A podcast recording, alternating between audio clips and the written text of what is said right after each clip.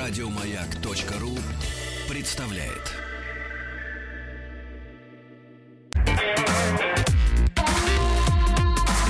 Сергей Стилавин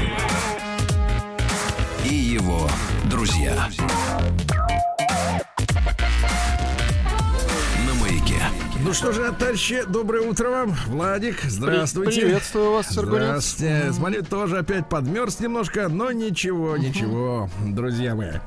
Значит, э, сегодня у нас четверг, расслабляться не надо, потому что суббота трудовая. Точно. Да, да, да. Слушайте, э, поделюсь э, маленьким таким, маленьким, не то чтобы жизненным наблюдением. Сейчас наблюдать за жизнь приходится опосредованно через других людей, через телевизор и через соцсети, да? Да-да-да. Потому что вы выглядываешь в окно, как-то вроде все так же, как было вчера. Да, ничего не изменилось. А жизнь, она идет. Пообщался я так достаточно регулярно в качестве эксперимента смотрю просто, что, что за процессы там происходят. Э, Значит, общаюсь в этом клуб, клабхаусе новом. Ну, вы знаете, да, это аудио-соцсеть. Э, Вот, э, как говорят люди, ге- гениальный способ продать айфоны. Потому что пока что, кроме как с айфона, туда зайти невозможно. И это, кстати, дискриминация, правильно? Я Вот. согласен. Что Владик хотел бы зайти с домашнего телефона, с, с дискового, а никак.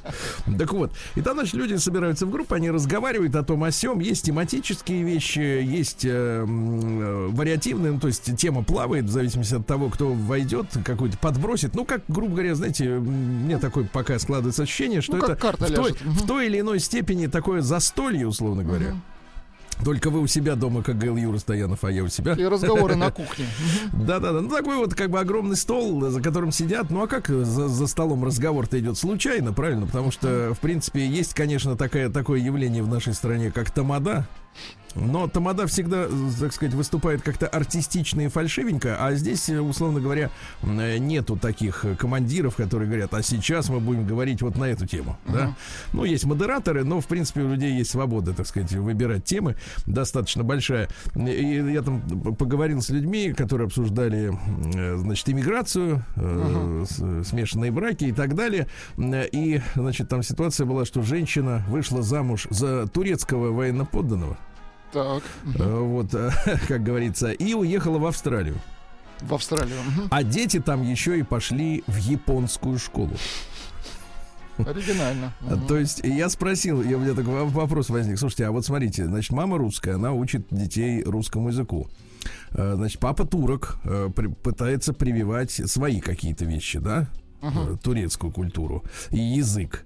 А, Значит, э, среда вокруг э, английская с перекосом на Aussie. Ну, То есть вот они, австралийцы, себя называют Aussie, да? Плюс японская школа, где де- дети учатся по-японски. Я к тому, что я предисловие маленькое. Я просто в свое время, когда на филфак поступал, я штудировал очень активно немецкий язык. То есть в наше время не было никакого ЕГЭ, надо было все сдавать честно и лично. Вот. И я настолько погрузился, честно говоря, в немецкий язык, э, да, что я однажды еду в метро в Питере, я помню, значит, в подземелье, стою около двери, и вдруг я, так сказать, понимаю, что я думаю по-немецки. А язык, вы знаете, он программирует же мышление. Ну, То есть конечно, вот, э, конечно, да, структурирует его очень сильно, да. Ну, условно говоря, я не говорю даже о том, что в, в разных языках отсутствуют какие-то слова или присутствуют интересные. Ну, например, а, в английском и в немецком есть э, слово, которое одно обозначает брата и сестру. То есть в немецком это гешвистер, да, допустим. И сиблинги вот э, в английском. В русском этого нет. То есть, условно говоря, э, э, так же, как в английском, я так понимаю, туго с совестью, потому что оно не используется. Очень редко Вот. используется. Да, да, да. И вообще мышление, структура, да, то есть в немецком, например, языке очень четко важна последовательность слов. То есть э, глагол в сложных предложениях ставится на последнее место, да, ну то есть все должно быть четко на своем месте. И поэтому у нас есть даже с вами стереотип. Не поэтому, а потому что нация такая, да, что нация очень четко структурирована, они замечательные механики, ну и я, мое субъективное мнение, но выстраданное, конечно, лучшие автомобили это из Германии, потому что они сами самые продуманные, самые, так сказать, кайфовые в управлении, в управлении, но это мое личное мнение, но есть, э, вы понимаете, да, есть такое устойчивое мнение, что немцы вот они четкие, а мы, мы раз на расслабоне, в принципе, у нас, э, я могу фразу построить как угодно. Мы душевные. Да, нет, смотрите, я могу фразу построить, построить как угодно. Фразу я могу построить как угодно, как угодно могу, Могу построить, построить фразу, фразу. я. То есть, понимаете, мы когда начинаем говорить, да, мы в процессе, на- мы, мы можем начать фразу и, в общем-то, в принципе, закончить ее по-разному. А немец, а, чтобы сказать фразу, должен заранее знать, что он хочет сказать, потому что она четко структурирована, все должно быть на своих местах, вариантов нет. И я спросил девушку вот эту, которая еще раз повторюсь, вышла замуж, она москвичка, вышла замуж за турка, э, уехала в Австралию, и там дети ходят двое в, ки- в японскую школу. Я говорю, слушайте, а как вот у них э, поведение меняется от того, что они вот переключаются с языка на язык? Вообще очень интересно, что происходит в голове человека, у которого вот разные языки сидят сразу, да? Ну, на уровне не то, что ты переводишь, а на уровне ты на нем общаешься, да? И говорят, действительно, вот тут задумалась, по, э, что пове- поведение меняется именно поведение человека одного и того же. То есть говорит, говорит по-японски, становятся очень строгими, э, серьезными, да. На английском ржут, а на русском общаются друг с другом дома. Ну, Понимаешь, и вот э, по-разному. И то есть э, менталитет, который именно заложен с речью, да, с языком. В языке, он- который заложен. да, Мгм. то есть он, понимаете, является программатором человека, и поэтому, когда отчасти, мы конечно. глядим, глядим, да, на носителя э, другого языка, мы к нему фактически предъявляем требования по поведению, которые свойственны нам, но мы не учитываем, что они у него заложены другие. Понимаете, да? То есть я, я, С я конечно, языком, да, я, да, да. меня, конечно, много претензий к англосаксам, но я не хочу это, значит, это использовать в очередной раз. Но просто когда мы на них и они на нас со своей стороны, да, смотрят, а, значит, и, им и нам м, какие-то взгляды на жизнь даже могут быть не близки, да? Непонятный, да. не да, да. близки, да. И, и, с- и самое первое, к сожалению, что человек использует, это когда он видит что-то чужое и непонятное, он осуждает. Ну, естественно. критикует Самое первое и- это неприятие. Да, а если он занимает, например, доминантное положение, благодаря, например, экономическим достижениям, да, то он начинает требовать от людей другой вот языковой культуры подстраиваться под себя. А это невозможно, потому что э, у- в, лю- в людях это заложено. Именно поэтому, наверное, э, вот э, помните, мы как-то однажды даже говорили о петровских реформах, да, в, в одной из наших рубрик, когда Петр приволок сюда бюрократов, и начал выстраивать государственную систему, которая особенно вспыхнула э, так активно при Николае Первом, когда мы проиграли Крымскую войну, да, что наш вот этот русский бюрократизм, который был привнесен из-за границы, э, выродился в чудовищную такую вот форму, которая описана в том же ревизоре, да, вот, то есть, то есть, когда вот просто тупо эксп- экспортируется как, какой-то подход из другой ментальности на нашу среду, Ну, то схема, получается, правила, да, получается да, да. такой минотавр, да. ну, вот любые уже. правила можно довести до абсурда. Это. Они, и они доводятся, потому что они сталкиваются со средой, понимаешь, да, потому что они же выросли в той среде. Ну, конечно. А иску- это все равно, что пришить человеку ногу другую, понимаете, от другого человека. И, и как бы дело, дело не в отторжении, а просто, например, э, э, там 170-сантиметровому человеку пришить одну ногу от 180. Но это вот как мертвые души. Вот это наш подход, понимаете? Это наш подход, это наш вариант, кстати, наш вариант. Так, ну давайте перейдем. э, перейдем. Э, омбудсмен просится в дорогу. Да.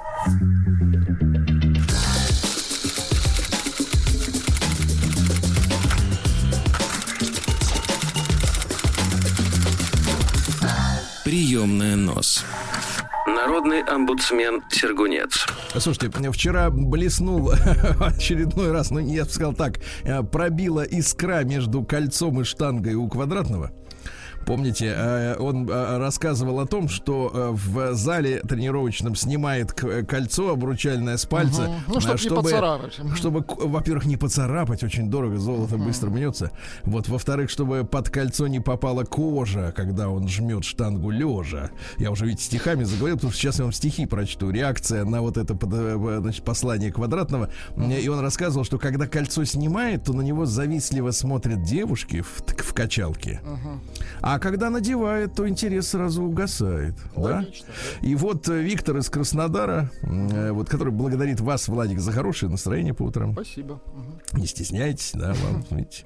Да, он э, написал четверостишье, э, которое, значит, вот э, по мотивам вот этой истории с, с кольцом, с качалкой и с квадратным, который ведет паразитический образ жизни, альфансирует, значит, за счет замечательной своей супружницы. Итак, четыре строчки посвящены Викторам из Краснодара квадратному. Снимая с пальца обручалку, Иду в любимую качалку. Подам гантельку, ты подхватишь и скажешь томно Gut quadratisch. Браво! Прием корреспонденции круглосуточно. Адрес стилавинсобакабк.ру Гуд квадратиш, отлично. Gut quadratisch, ja-ja, gut кнабе. Фамилия Стилавин 2 Л. Слушайте, и некоторое время назад, э, давайте я даже думаю, что мы сейчас это в рубрике э, КПС проиллюстрируем. Получил сейчас маленькое прелюдия. Получил э, ссылку от наших слушателей, от вас, дорогие друзья, естественно, на портал. Я бы сказал, что целый портал создан. м, Черный список людей Великого Новгорода, которые портят друг другу жизнь. Вот, да.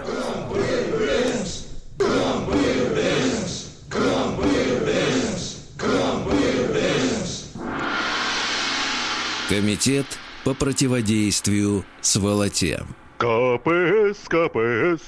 Да, и так, значит, они создали, э, значит, граждане вот этот черный список, э, чтобы люди, э, значит, были в курсе, ну, это такой доска позора, да, доска позора о тех, кто нагадил в душу, в квартиру, значит, в кошелек местным жителям, чтобы они снова не попадались. Тут есть и фотографии мошенников, вот, а зачастую улыбающиеся, то есть фотографии сделаны в момент, когда еще ничто не предвещало кидок.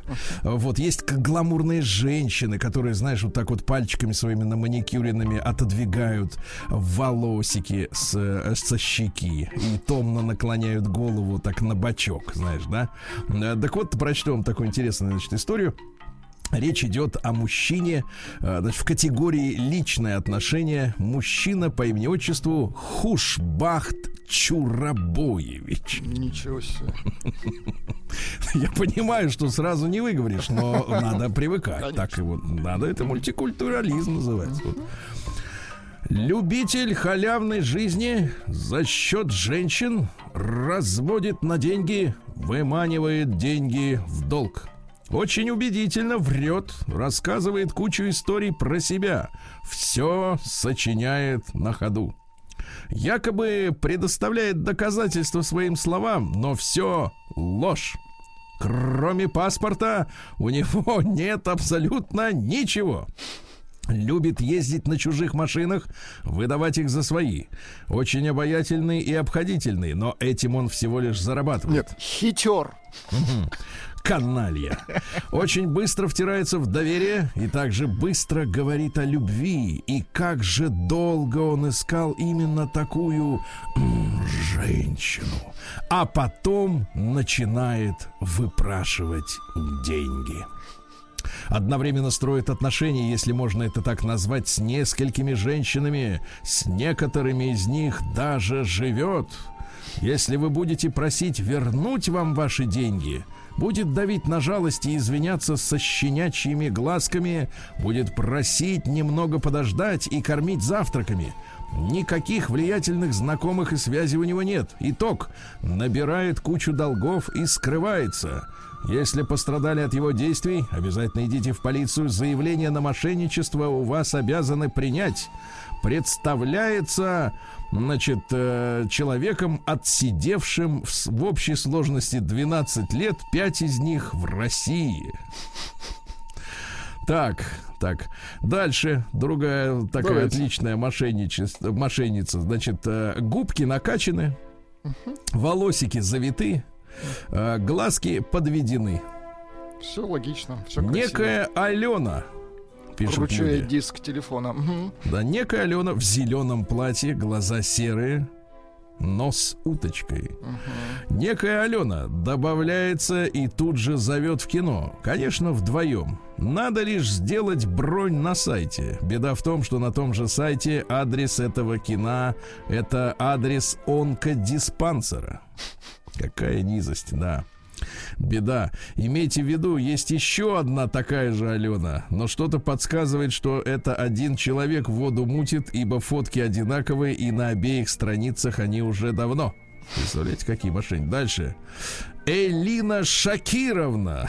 Шакировна. Не Шакира знал, что у Ониловна. Шакиры, не знал, что у Шакиры дочь. Так вот, категория арендаторы квартир. Ни в коем случае не сдавайте квартиру ей. Вот, они, она проживала с мужиком и с маленьким ребенком. Квартиру просто разгромили, разбили телевизор, повредили мебель, не заплатили коммуналку. Написано заявление в полицию. Остерегайтесь, ущерб 179 тысяч рублей. Это по решению суда, моралка, да? Дальше. Посмотрите, тут, тут просто вот, знаешь, вот открываешь, и такое ощущение, что, в Портал принципе... «Воруй Россия». Да не- не- нет, не воруй Россия, а где люди? Вот одни вот они люди, вот они, да. Да, Артем Владимирович, пожалуйста, вот категория гражданско-правовые отношения. Осторожно, мошенники. Значит, Артем самозанятый, значит, получил полную оплату за ремонт квартиры. На этом и закончил ремонт. Ну, Кто же дает полную оплату в А, самом на начале? контакт Конечно. не идет, денег возвращать не считает нужным исчез в горизонт. Будьте э, и ушел в закат, как пел э, Боря. Да. А будьте осторожны, фото прилагаю, предлагаю дружно посмеяться над горе-мастером. Ну, то есть фотки еще приложены, как криво вставлены розетки и так далее и тому подобное. Далее, воровка на доверии, она же Элла Кацнельбоген, она же Валентина Паният. Как говорил э, Известный, да, да. Да-да-да. Значит, Елена Петровна и ее 17-летний сынулька Денис, арендаторы квартир. Женщина снимала гостинку три месяца, говорила, что будет жить с сыном. Но по итогу она снимала для сына. Постоянно задерживали оплату. Не брали трубки, когда им звонили в квартиру. Возьми трубку, ты куда звонить собрался? В квартире было очень грязно. Все раковины забиты дерьмом. Прокурено. Прокурено. Я сначала думал, что это район Москвы. Нет, это Прокурено на самом деле. На подоконнике куча пепла от сигарет. Мусор не выносили, развели тараканищ. Э, Диван сломали, разбили люстру, съезжали, порвали новый линолеум. Слышишь, как порвать линолеум? Это какими же надо быть людьми, что за три месяца устроить такой разгром? Ну, они животные, естественно. Прости, прости, просили отдать деньги за линолеум. Обещала 15 декабря, потом перестала отвечать на звонки и смс. Не пускайте к себе их на За порог. линолеум верни. Очень проблемные, тем более она не живет с сыном. Если бы жила нормальная мать, такого бы стр- а, не допустила бы, да. Ну вот, и еще давайте, категория арендаторы квартир. Ребята, они во- повсюду. Вот именно, да. Снимала квартиру вместе с сожительницей Анной Геннадьевной. Пожили в квартире всего один проплаченный месяц и хотели дальше продолжать бесплатно, ссылаясь на задержку ЗП. Коммуналку за месяц не оплатили. Обещали, кстати, позже отдать, ведь они порядочные люди. Но тут сам виноват, верил в порядочность людей. Слава богам! Не богамы, а богам. Богам, конечно. Но Ольга, за это Ольга время- спрашивает, что за сайт, где пишут про плохих людей? Лучше скажите мне, а где сайт, где пишут про, про хороших? Так вот, Такого пока нет. вот, да, за это время загадить квартиру насмерть не успели. Пылесосом данная особо не пользовалась. Исключительно веником, который оставила по наследству ее бабка. Забыла его вместе с совком и пакетом мусора. О наличии собаки я узнал в день расставания. Оставили сломанный шкаф, утюг, пульт телевизора, который грызла собака. Короче, Какая друзья мои, собака? друзья мои, жить страшно вокруг сволочи. День дяди Бастилии пустую прошел. 80 лет со дня рождения. Ух ты, а ей уж 80.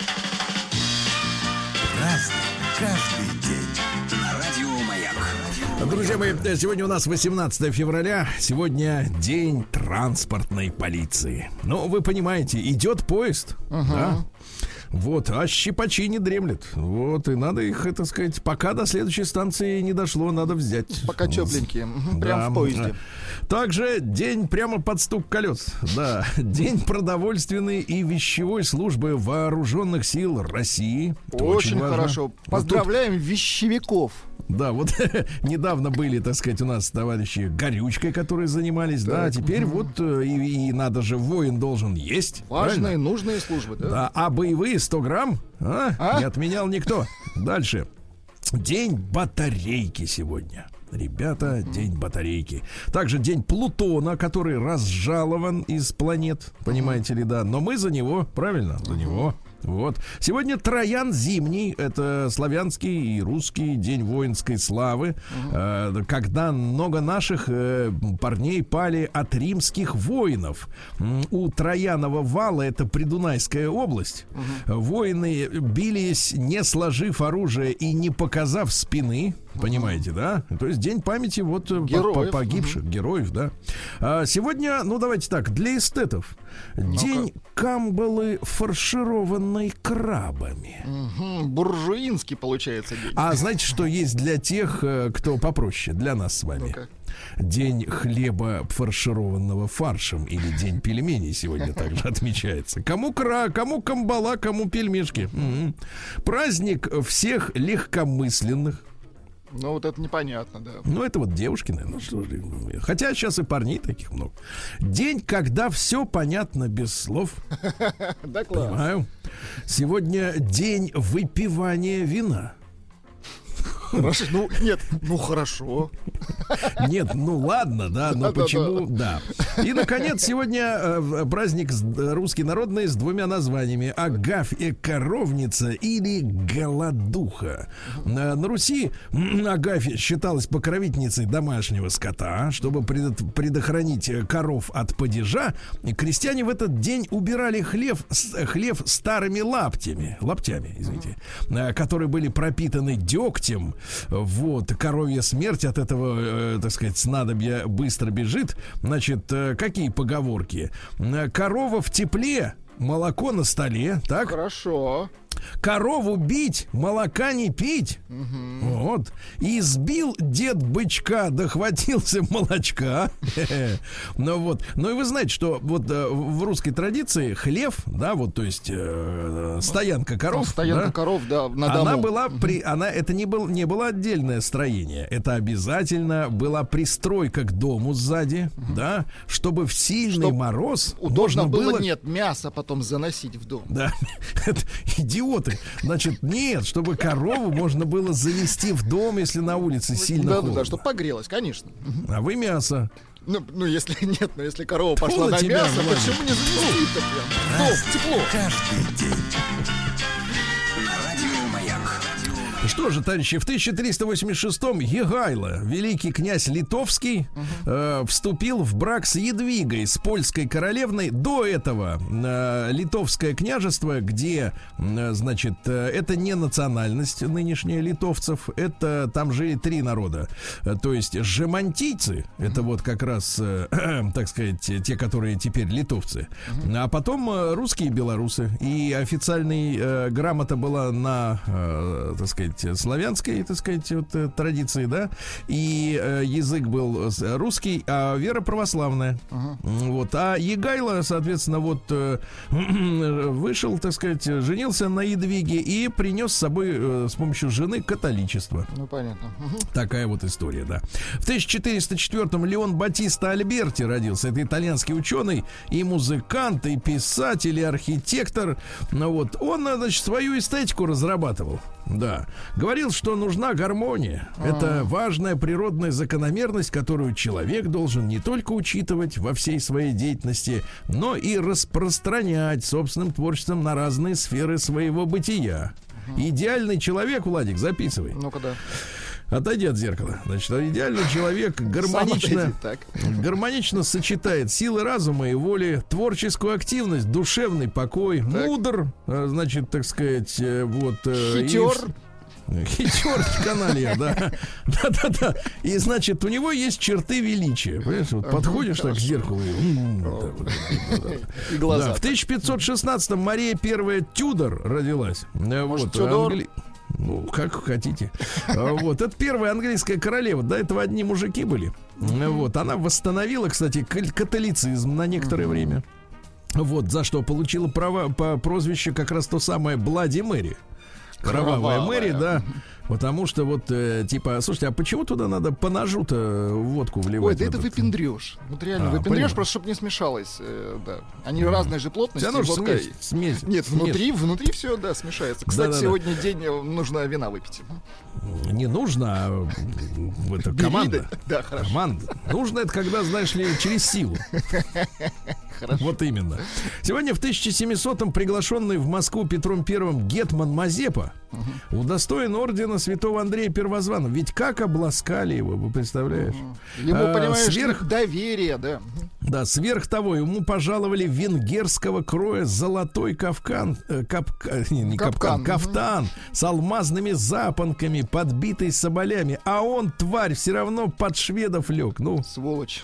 Думал, что они сильнее, понимаешь? Тут же, видишь, вот когда, когда страна небольшая, тут, тут надо, надо как бы вот э, вовремя определить, под кого лечь, Ага, понимаешь? подумал, ну же, це ж Европа. Да. И лег. Смотрю, вы продолжаете пропаганду. В 1745-м Алессандро Вольта, одно на самом деле Алессандро Джузеппе Антонио Анастасио Вольта, Красиво. да, итальянский физик и э, физиолог. Э, Вот, когда он был еще Сандрино, это уменьшительное от Алессандро. Сандрина это Сандрино. напиток такой. Родители сдали на руки кормилицы, вот, забыли ему на 30 месяцев. Ну, почти на три года. Потом говорит, ну ладно, приходи, мы тут э, как-то расчистились. Ну, вот когда ему было 12, мальчик пытался разгадать тайну золотого блеска в ключе. Понимаешь, да? А в ключ это типа, ре- ну, это э, река маленькая, микро. Ну, Вот. И упав в воду, разгадывал тайну, утонул. Представляете? То есть погиб И- на работе. да, по- утонул окончательно, вроде как уже умер. И один из крестьян э, сумел спустить воду. И ребенка откачали. Он родился вторично и стал великим, да, так сказать, вот, э, история, да. электро, так сказать, этим самым Механиком. знатоком. Электромехаником, да, да. В 1780-м Алексей Гаврилович Венецианов, наш замечательный художник, они происходят, их род из Греции. Понимаете, да. А Его прадед э, Проко, его звали Проко, э, с женой Анжелой, Так, да, приехали в Россию вот э, из в Венеции. первой половине, да-да-да, да-да-да, и по- по- там, значит, они приехали в Россию, получил прозвище Венециано. Ну, Ах, потому вот, что они ну, типа, понятно. типа оттуда, где же и Венеция, но они греки, понимаешь, да. Но людям все равно Греция, Италия, да где-то там. Проко и Анжела. Очень красивые. Проко, а, Проко from Italy. Да. А позднее превратившись в фамилию Венециановы, понимаешь, Ну, да? Вот. А художник-то отличный. А В 1825-м а, правительство Сёгуна Бакуфу, это Япония, естественно, да, издало закон, запрещающий под вид страхом смертной казни высадку иностранцев в Японии. То есть вот высадишься, и тебе сразу чик, Они закупорились сами в себе. Чик морковку, чик волосики и все. А да, в 1838 Эрнст Мах, это австрийский физик и философ. Вот э, что он занимался акустикой, зрением, слухом, да. Э, Вот занимался вопросами газовой динамики. Понимаешь ли, газ-то он А там. вот у- выражение маху дал, ну как промах, это вот от него пошло? Нехорошее выражение. Кто дал за что? Непонятно. Вот. А, да. Значит, что он говорил? Наше я. Ну, вот ваше, давайте на вас э, поставим Конечно, эксперимент, всё на кошках. Все на меня. Ваше я, Владик, есть нереальное единство, но единство практическое. То есть это группа элементов, связанные между собой крепче, а с другими группами того же рода слабее. Понимаешь? Мне кажется, есть вы про- сейчас маху дали. ну, погодите, есть противопоставление, значит, э, значит, а, вот так, для Маха существует не противопоставление мира и меня, то есть я и все остальное, да, а только связь элементов. То есть вы э, в какой-то степени с руками связаны со своими. Ну, конечно, Но я, мож- я такой конструктор, собранный родителями. Да-да-да. Вот, э, да. А, из цитаты. Искусство имеет ничего общего, не имеет ничего общего со вкусом. И весь, а то, знаешь, говорят, ну это дело вкуса. Да нет, товарищи, Мах вам сказал, не вкуса, а, так сказать, бывает дрянь просто, надо честно сказать, дрянь. Ну что вы там начинаете расшаркиваться? И, наконец, весь мир есть комплекс моих ощущений, понятно? Моих.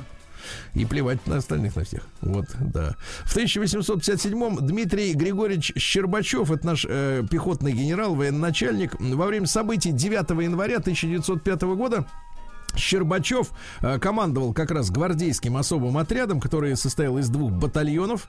Вот. э, И они разогнали рабочую демонстрацию на Невском проспекте. Он участвовал в подавлении беспорядков в Кронштадте.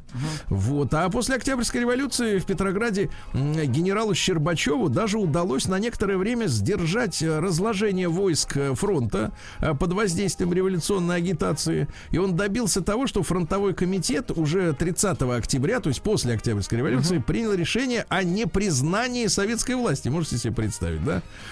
Потом его пригласили товарищи украинцы из Центральной Рады. Они говорят, мы теперь от России-то независимы. Давай, Давай к к нам. нам. Мгм. Давай, ай да к нам. Ну, Вот. Ну а что дальше произошло? Э, Вот, соответственно, э, Щербачев приступил к подавлению и большевистского влияния и в украинской армии, да. Э, Вот. И за этим последовало разоружение румынами, там же румыны еще были, они были наши союзники, тех, тех частей, в которых было сильно влияние революционеров. Но оставшись без оружия и продовольствия, наши солдаты были вынуждены в жестокий мороз э, пешком уходить в Россию. А сам этот э, товарищ Щерба, Щербачев, да, э, он дожил до 32 года спокойненько.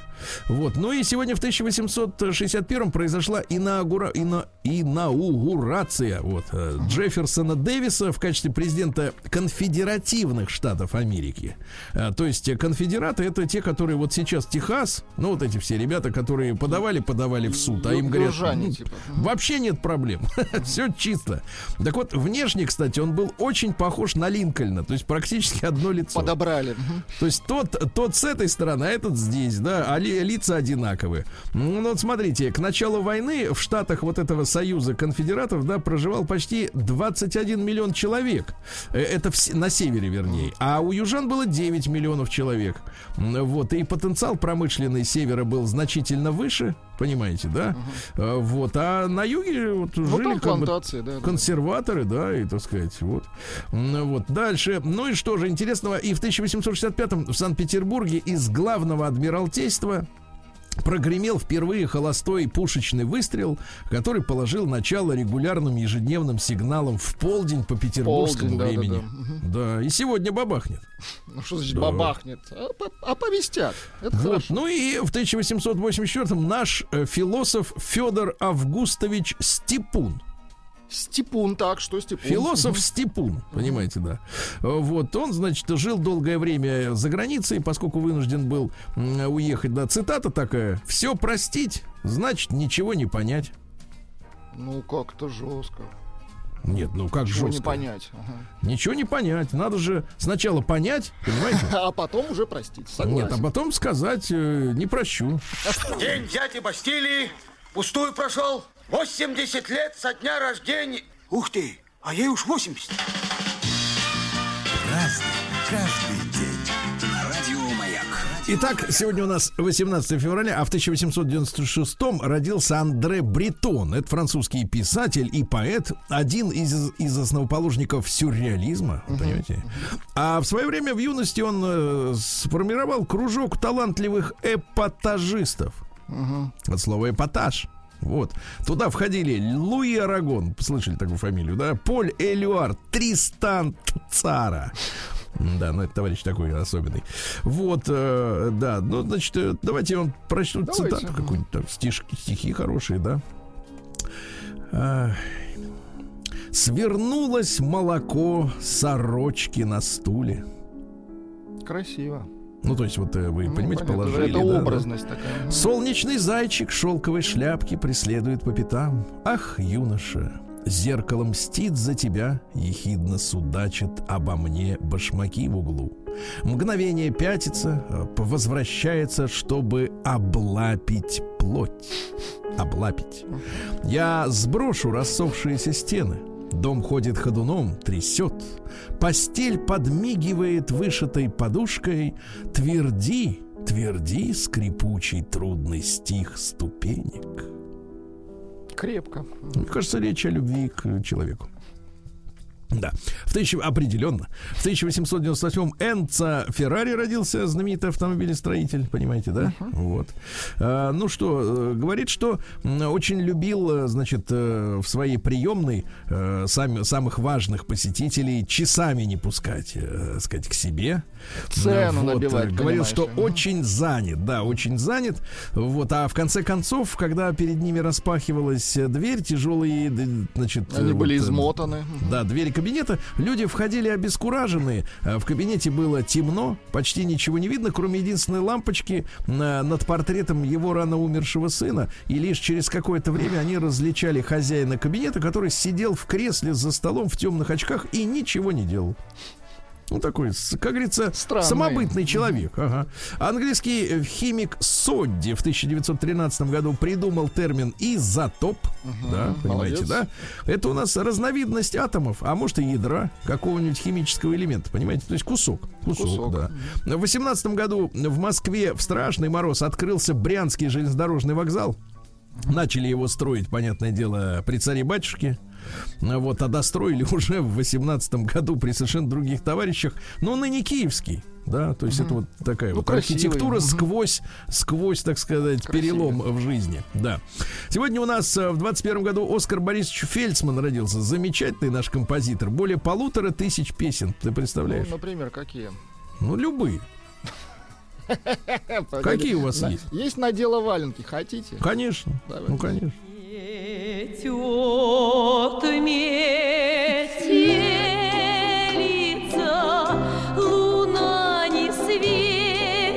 класс. Прекрасно, прекрасно. Значит, в 30-м году сегодня американский ученый Томба обнаружил э, Плутон, девятую планету Солнечной системы. Имя выбирали долго, а и вообще, в принципе, победило предложение 11-летней школьницы Венеции Берни.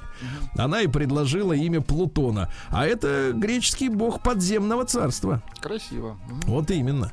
Да, сегодня в 32-м Милош Форман родился, американский режиссер, понятное дело, чешского э, происхождения, да. Чем старше ты становишься, Так. тем сложнее тебе найти что-то вот этакое, на что бы ты мог потратить пару лет жизни. Да, в 33-м году родилась Йоко Оно, разрушительница Битлз, правильно? Согласен. Вот, дайте нам музыкальный.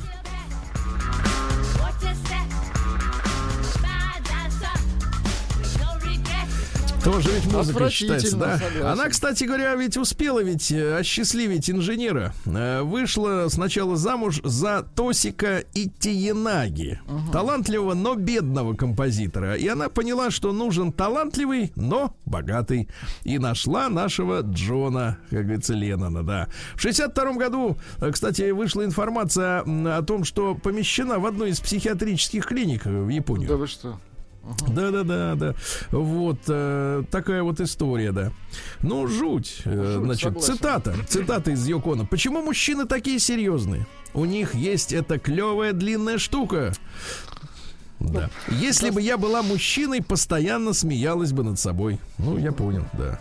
Веселая, да. Нереализованные мечты, да. Пака Рабан в 1934 году родился. Помните его? Конечно, как он к помню. нам приходил? Да, Замечательный Пака Рабан, да. Рассказывал, ребята, о том, что, значит, цвета, э, значит, которые будут модны э, в наступающем сезоне, придумают вовсе не модельеры, да, а да, производители конечно. тряпки самой, да. Им так э, с краситель, с производителями краски Ну, конечно, им же надо договориться. Да, в 35-м Геннадий Игоревич Гладков, замечательный композитор, и бременские музыканты, вот, и 38 попугаев, и Ну-ка, кот давайте. Леопольд, и джентльмены удачи, и 12 стульев. Но он гениальный композитор.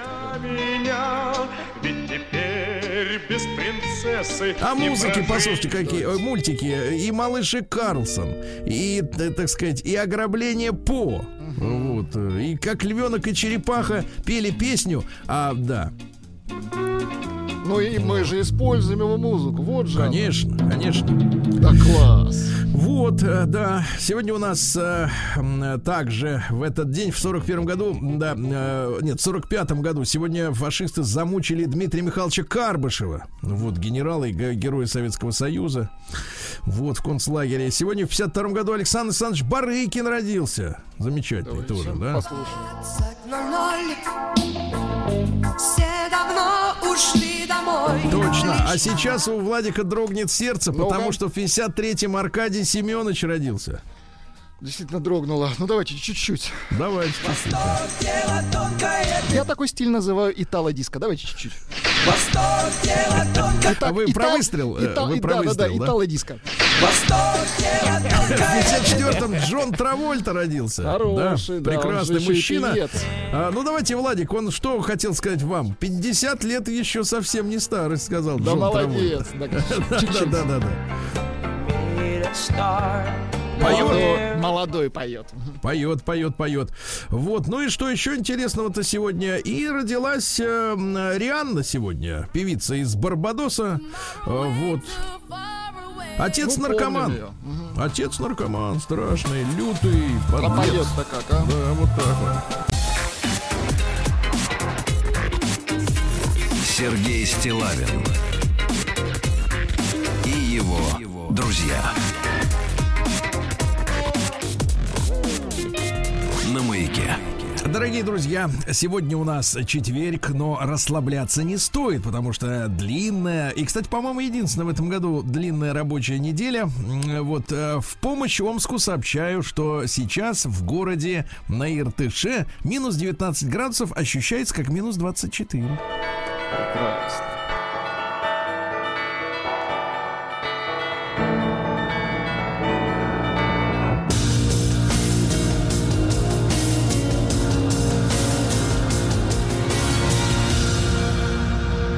55. В Омске школьница потеряла рюкзачок и не стала возвращаться домой. Вот видишь, девочка какая семилетняя, бедная, не хотела возвращаться Так домой.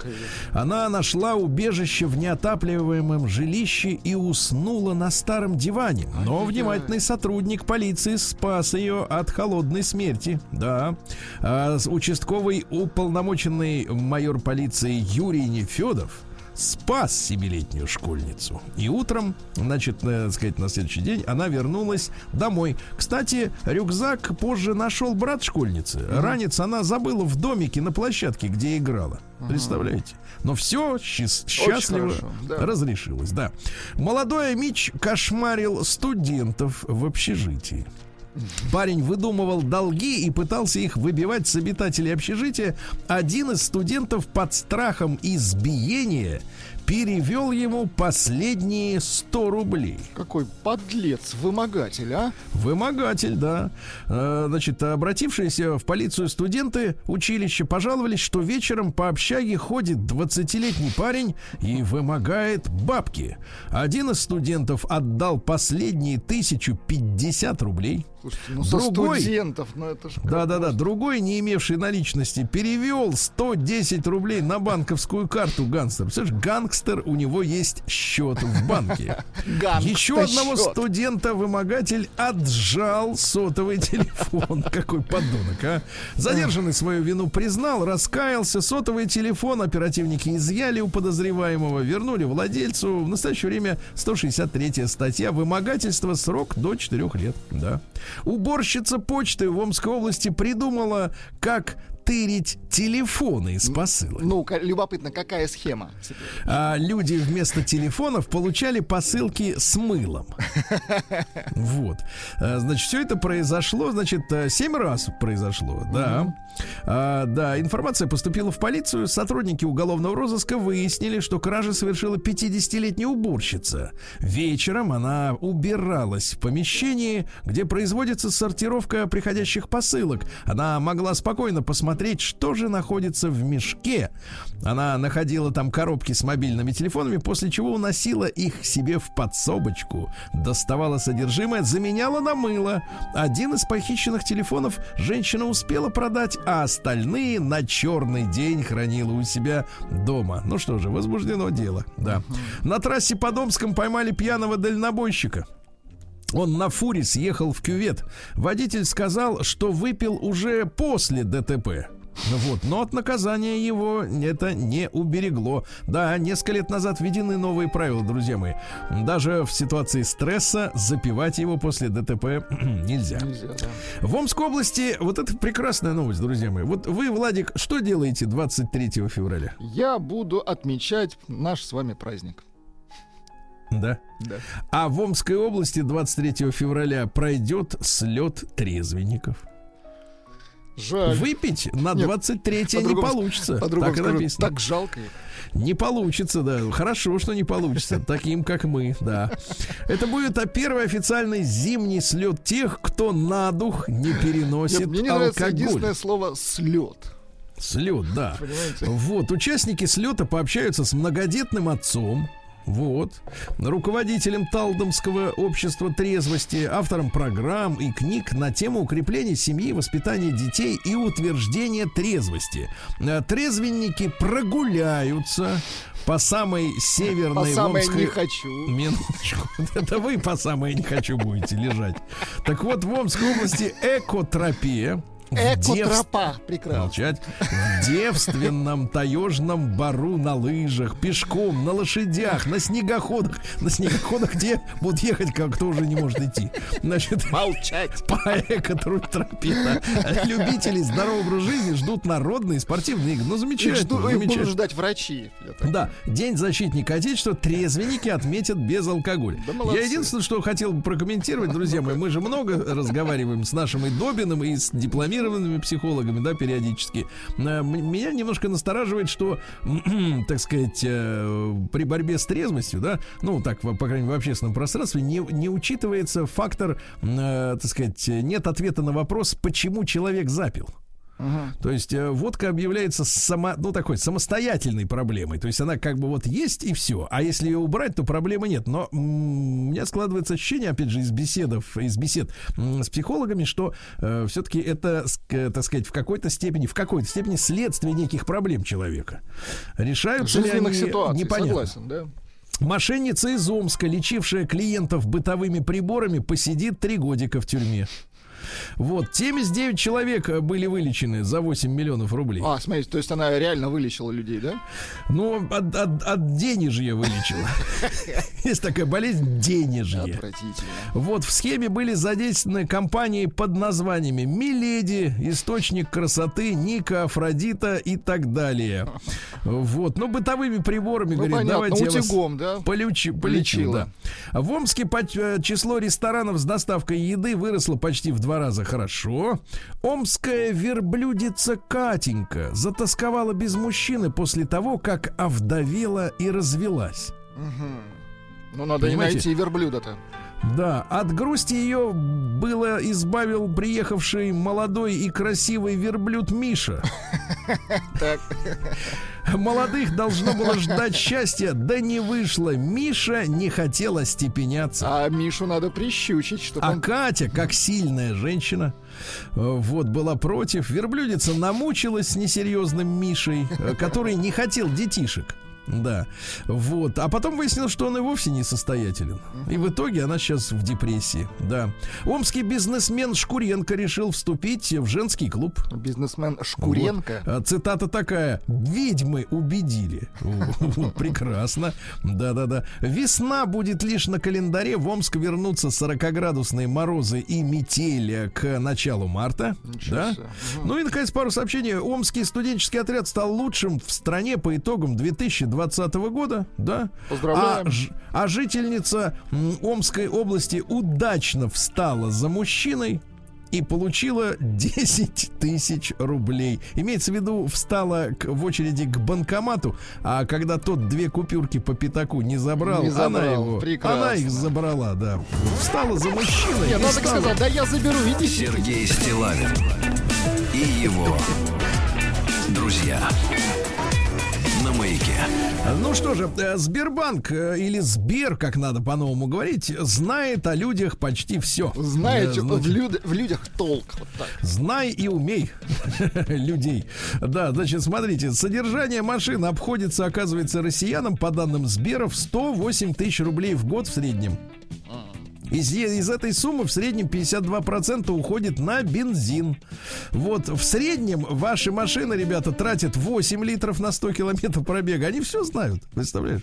Все знают. Жаль. Что значит жаль? У вас же нет машины. Все равно Вот. у вас-то есть, я за вас переживаю. Да, россиянки назвали желаемую зарплату для мужчин.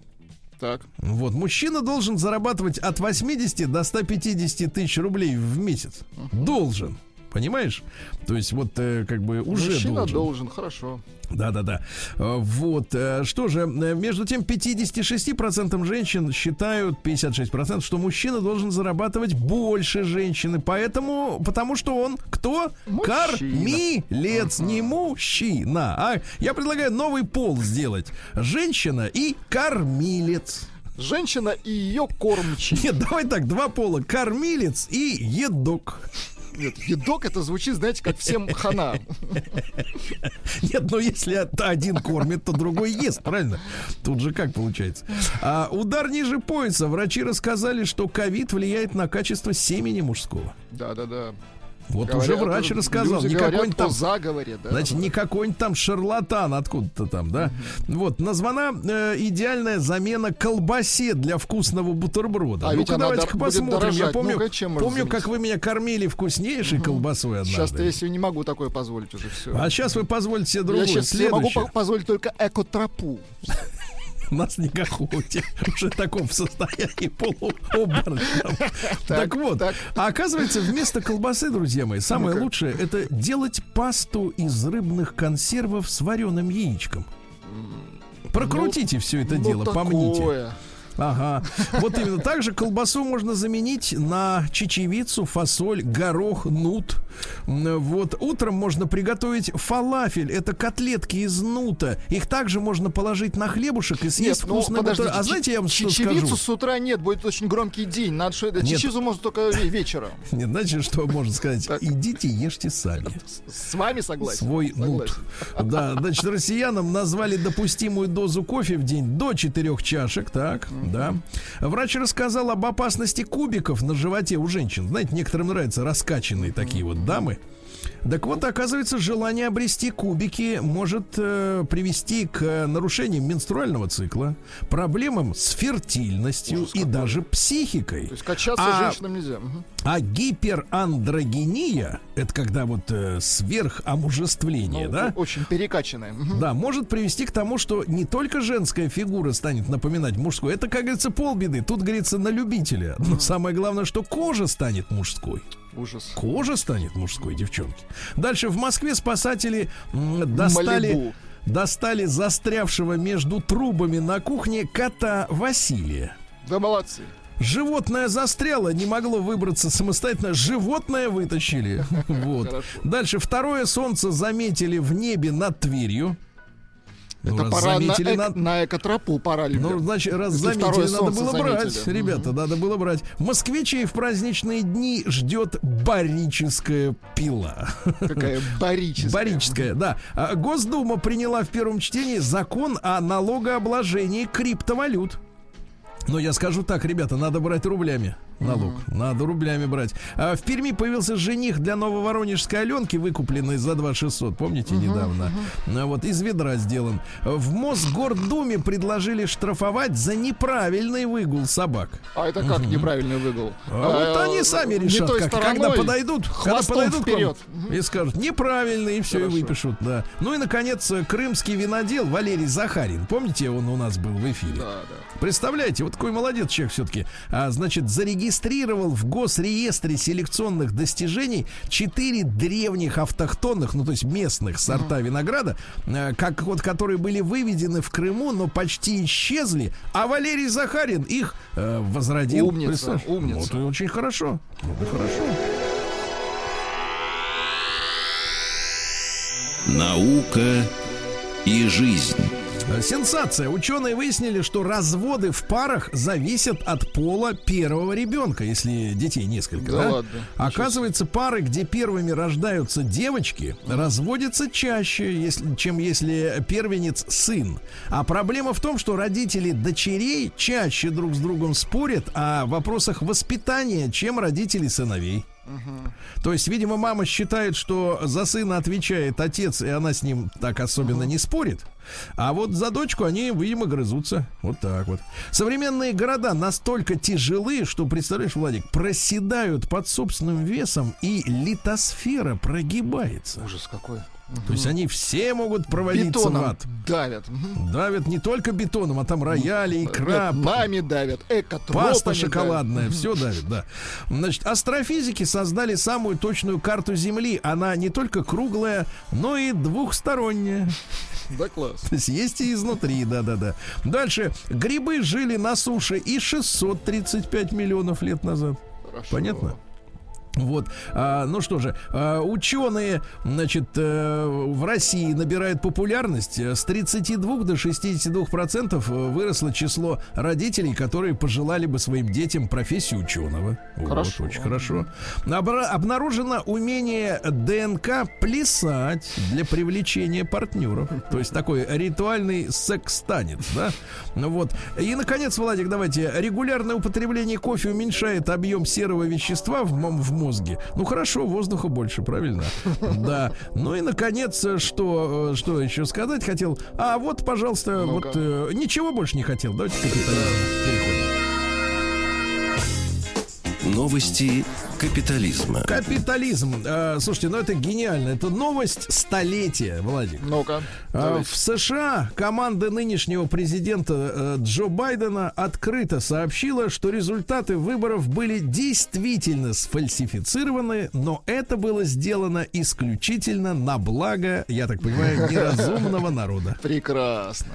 Гениально. Да, мы это сделали, но мы это сделали для вас. Слушайте, а быстро они, так сказать, э, так сказать, э, Вот это и есть демократия, друзья. Да. Дальше. Европейское космическое агентство впервые допустит к отбору в, в астронавты людей с инвалидностью. Вот видите как? Хорошо. Э, Да, значит, люди, значит, с, по- с отсутствием конечностей, а также люди с карликовостью ниже 130 сантиметров смогут стать космонавтами. Да, то есть астронавтами, конечно. А Apple убрала кровь из эмодзи шприца. Теперь Apple'овский шприц, это в версии iOS 14.5, а, символизирует вакцинацию. Так что, друзья мои, если у вас еще только 14,4, э, вот, у вас шприц с кровью. Вот. а Также следующее изменение. Человеку скалолазу добавили шлем. А, Дополнительные варианты для эмодзи «Человек с бородой». А, Новые эмодзи «Выдох», «Лицо со спиральными глазами», «Лицо в облаках». Понимаю. Прекрасно. Дальше. Инфлюенсерам из ТикТока и Инстаграма разрешили вступать в гильдию киноактеров США. Но Да. они научились снимать чего? Да, в Канаде аренда- арендодатели отобрали у семьи кожу покойного родственника. Но дело в том, что из-за пандемии закрылся тату-салон, где на стене висела кожа, значит, завещанная отцом семейства, А, великим татуировщиком. Да, ну там. Вот, задолжали за аренду 24 тысячи долларов. Было принято решение кожу продать, но теперь м, собирают э, при помощи краудфандинга, да, Значит, вот 35 тысяч долларов, чтобы кожу выкупить. А в Японии женщинам хотят разрешить присутствовать на собраниях правящей партии, но они должны сидеть молча и только смотреть. Да. Бабуля в Америке, 90-летняя, прошла 10 километров пешком, чтобы вакцинироваться от ковида. Молодец.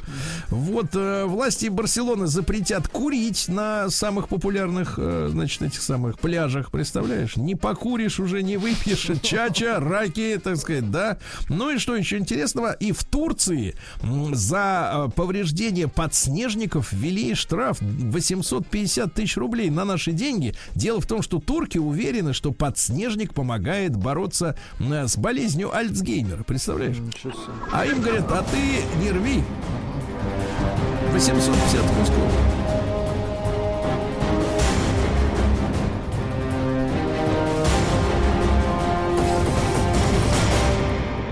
Россия криминальная. Ну, пока в Америке тиктокер, тиктокеры становятся артистами, наши дерутся с сотрудниками Почты России. С побои зафиксированы в травмопункте у тиктокерши и у 47-летней сотрудницы Почты России, которую ударили ногой. Вот так вот, да. Лже-коммунальщики обманывали пенсионеров и записали об этом рэп. Обманывали еще и рэп записали. Ну, то есть вот о своей жизни. То есть это творческие люди такие, да, идут Творческие подлецы. Хорошо. Да, да, да. А в Петербурге воспитатель отсудила компенсацию за хамство в родительском чате. Ну вот воспитатель требовала за хамство э, 100 тысяч рублей. А с- э, как думаете, сколько присудил наш суд? Ну, тысяч семь, семь пятьсот. 500 просто. 500 рублей? 500 рублей за оскорбление. Так Отлично. жалко. Россиянка, которая, значит, обманывала своего немецкого мужа, который жил долгие годы в России, сбежала к арабскому шейху тайно с ребенком их совместным. Представляешь? Опасно немецкого мужа Да, обманывать. да, да. И представляешь, говорит, познакомился с Катей искусствоведом. И всю жизнь она просила у него деньги. То на ремонт квартиры, которой, как оказалось, вообще не было. То болели родственники, как у Деточкина. То сестра попала в полицию, а теперь немец, бедолага, понимает, что это все обман. Теперь у, нее она, у него она требует миллион евро, чтобы увидеться с дочкой. Искусствовед. Ужас какой. А, Да, в машине наркокурьера нашли 45 килограммов наркотиков. Это Хорошо. все понятно? Да, хорошо, что нашли, да. Естественно. Вот, э, Могли же мужчина, оба- и давайте, а- ограбление года. Мужчина обокрал ЦУМ на полмиллиона рублей. Значит, заказал на примерку домой, послушайте, а туфли Дольче Габбана, джинсы Бриони, футболку Биллионер на общую сумму 436 тысяч рублей. Схема такая. Пришли в квартиру на первом этаже. Так. Дверь закрыл, говорит, сейчас я примерюсь, ушел в комнату. Через 10 минут курьер проверил, а тот из окна сбежал. Теперь цумовцы думают, как, как этого избежать в дальнейшем. Сергей Стилавин и его друзья на маяке. Здравствуйте еще раз, товарищи. Ну что же, э, холодное, как говорится, у нас тут с вами утро. Ну, не у всех, конечно, но тем не менее. Да.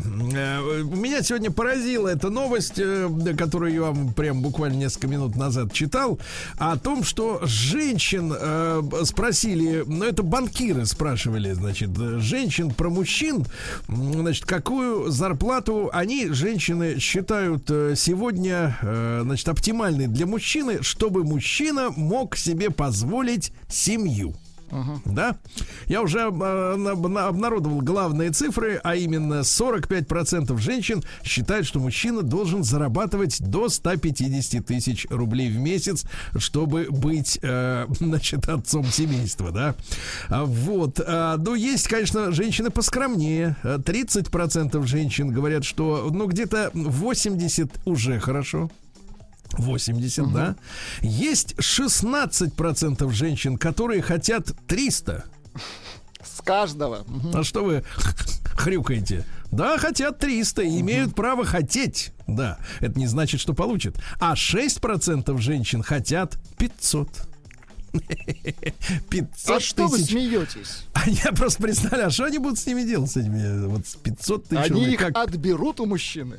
Нет, это понятно. Это как пить дать, но в принципе. Смотрите, а, значит, э, э, э, мужчина должен зарабатывать больше женщины. Значит, такая точка зрения распространена на Северном Кавказе. Там 83% так считают что мужчина обязательно должен зарабатывать больше. Самый низкий показатель в Питере.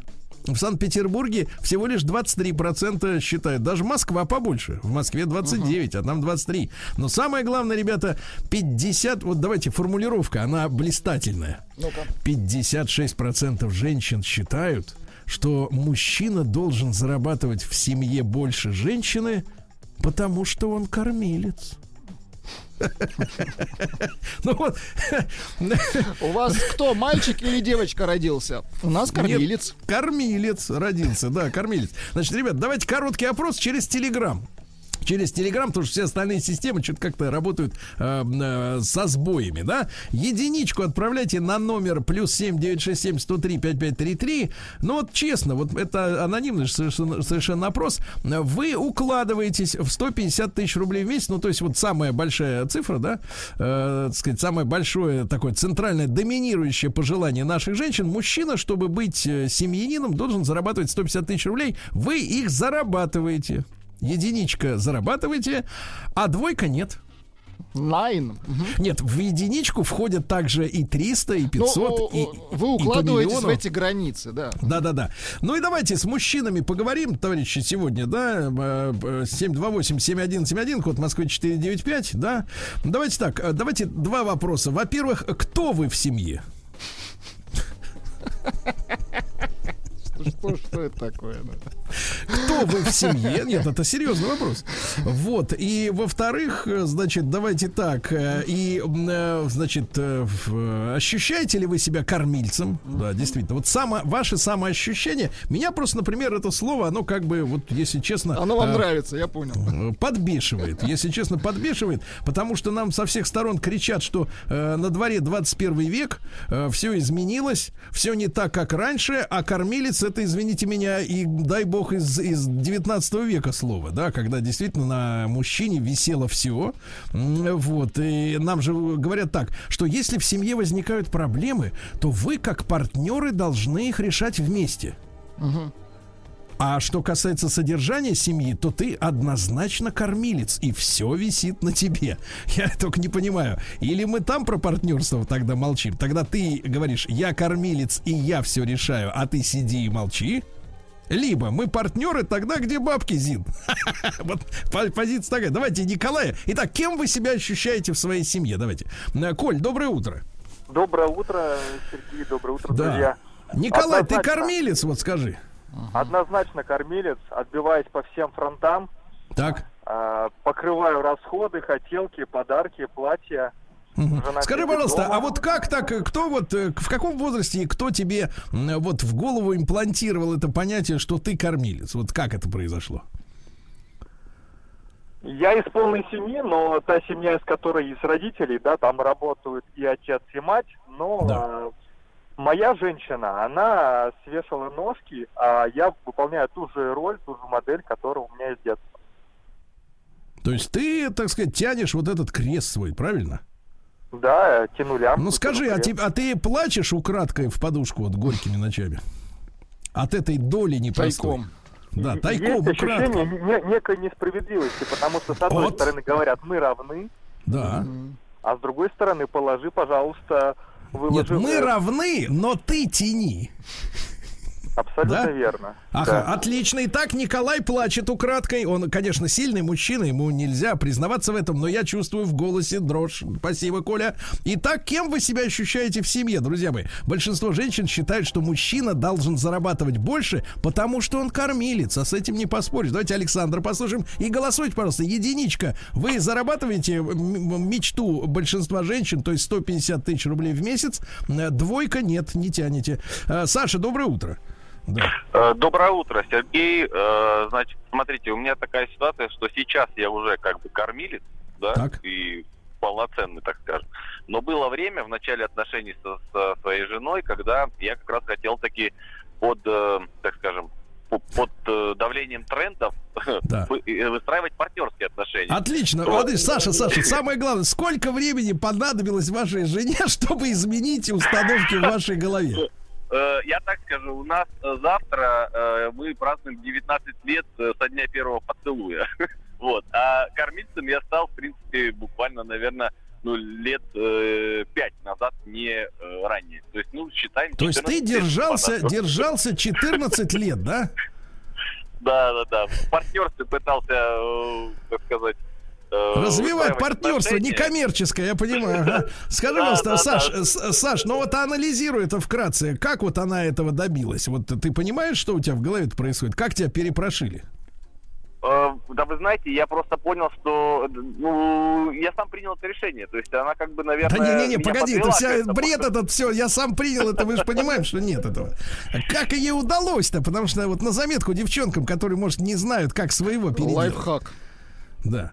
Ну, тут я даже не знаю, слушайте. У меня Видишь как? смотрели Ты даже не «Без знаешь, а начала». результат есть, да? Вот это чудеса настоящие, да. Хорошо, спасибо, Саша. Итак, 14 лет человек держался и все равно перепрошился, да. Ребят, девчонки, если знаете, как перепрошить мужика и превратить вот этого сторонника э, партнерства в кормильца, давайте тоже позвоните 728-7171. Может быть, есть какие-то действительно вот методы, э, как говорится, да. Володя, да, Володя дозвонился. Владимир, доброе Утро утро. Доброе. Да, Утро Володя, доброе. ты кормилец или что, как? И кормилец, и Так. поилец, и обувалец, и одевалец. Все, все в одном лице. Ну, Володь, ну ты же не сразу таким был, правильно? Сразу, Как сразу? сразу. Ну, влюбился, влюбился так, что вот все для нее. Все Да для ладно. нее. Да, и даже перепрошивать не надо было. Просто по любви. Вот, да, просто по любви. Ты у меня есть, больше мне от тебя ничего не надо. А бери все, что есть, да, у меня. Добровольно. Добровольно. Добровольно. отдаю. Но Ты смотри, итак, так, Володю через любовь. Так, хорошо, но ищем любовь, технологию, да. Спасибо, Володь, давайте Александра. Знаете, мы должны найти просто этот метод, потому что он же есть какой-то э, фактический метод, реальный. А, Саш, доброе утро. Да. Доброе, доброе утро, Сергей Саша, Валерьевич. Сашенька, сколько Да. лет-то тебе, дорогой? Мне 36 лет. Мне нет, мне старше. Скажи, Саш, вот э, Мне больше. женщины, женщины считают, что ты должен, потому что кормилец. Ты вот Да. ощущаешь себя кормильцем-то? Нет, я ощущаю себя потребителем. То есть как, ты Альфонс? М, Нет, э, аль- узаконенный альфон. Узаконенный альфон. Ну-ка Узаконен, расскажи, как подожди, ты устроился то есть есть ксива. Итак, на заметку бывалым.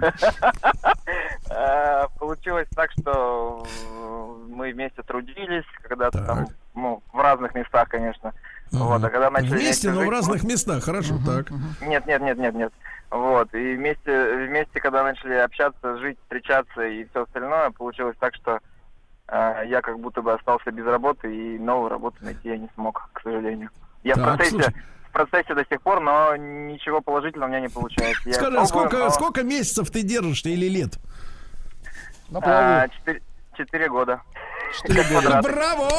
Итак, итак, армия квадратки. Я смотрю, квадратишь, практиш гуд. Значит, Да, скажи, да, да. Саша, а сколько месяцев она, значит, погоди, сначала безмолвно терпела? Да и безмолвность до сих пор никто против на самом деле не имеет никаких. Бывают, э, знаете, такие какие-то Пробуксовки. ситуации. Да, да, да, да, пробуксовки вы доля правильно. А как ты снимаешь вот эти кризы да, да, да, да, с давлением? Как ты вот, э, что ты делаешь, чтобы она обратно шла на работу? Какой подлец, а? Нет, Но главное выгнать женщину с ощущением, что она должна это сделать сама. Ей это хочется. Как это делается? Ну, как Е- это... э, Ты ласка, какой-нибудь кудес, кудесник, Ага, что ли, есть по этой пару части? приемчиков, значит, Не, да, погоди, таких? ты по этой части кудесник, что ли? Абсолютно так. Погоди, погоди. А вот э, Он женщин, же, знаешь, я не- неоднократно общался вот с девчонками, они все хорошие, замечательные, но я смотрю, девочек, которые хорошо зарабатывают, их начинает на, на моральном уровне крючить, что они содержат мужика. То есть у них в Так и голове, есть, у них, понимаешь, у них в голове происходит э, короткое замыкание из-за того, что она зарабатывает много, она себя уважает, но стереотипы, которые у нее сидят в голове, говорят ей, что мужик должен больше, понимаешь? И у нее реальность э, со стереотипами начинает искрить, ей плохо, ее крючит. Вот скажи, как ты э, действительно вот э, э, что ты делаешь такого по дому, что в принципе оправдываешь вот свой статус этот? Нет, на самом деле так и есть, как вот вы говорите, действительно коротит временами и крючит и меня, и на самом деле мне А ты ее заземляешь, да? Да, я заземляю. Я на самом деле много что делаю, то есть забота, ребенок и все остальное, как бы я на самом деле не горжусь тем, что я делаю, но я стараюсь какой-то м- максимально взять то, что я могу на себя взять, конечно. И четыре Вот, года но- так уже, правильно? Ну, практически да. А ты деньги в нее клянчишь или она тебе в тумбочку кладет так вот? Нет, у нас карта общая.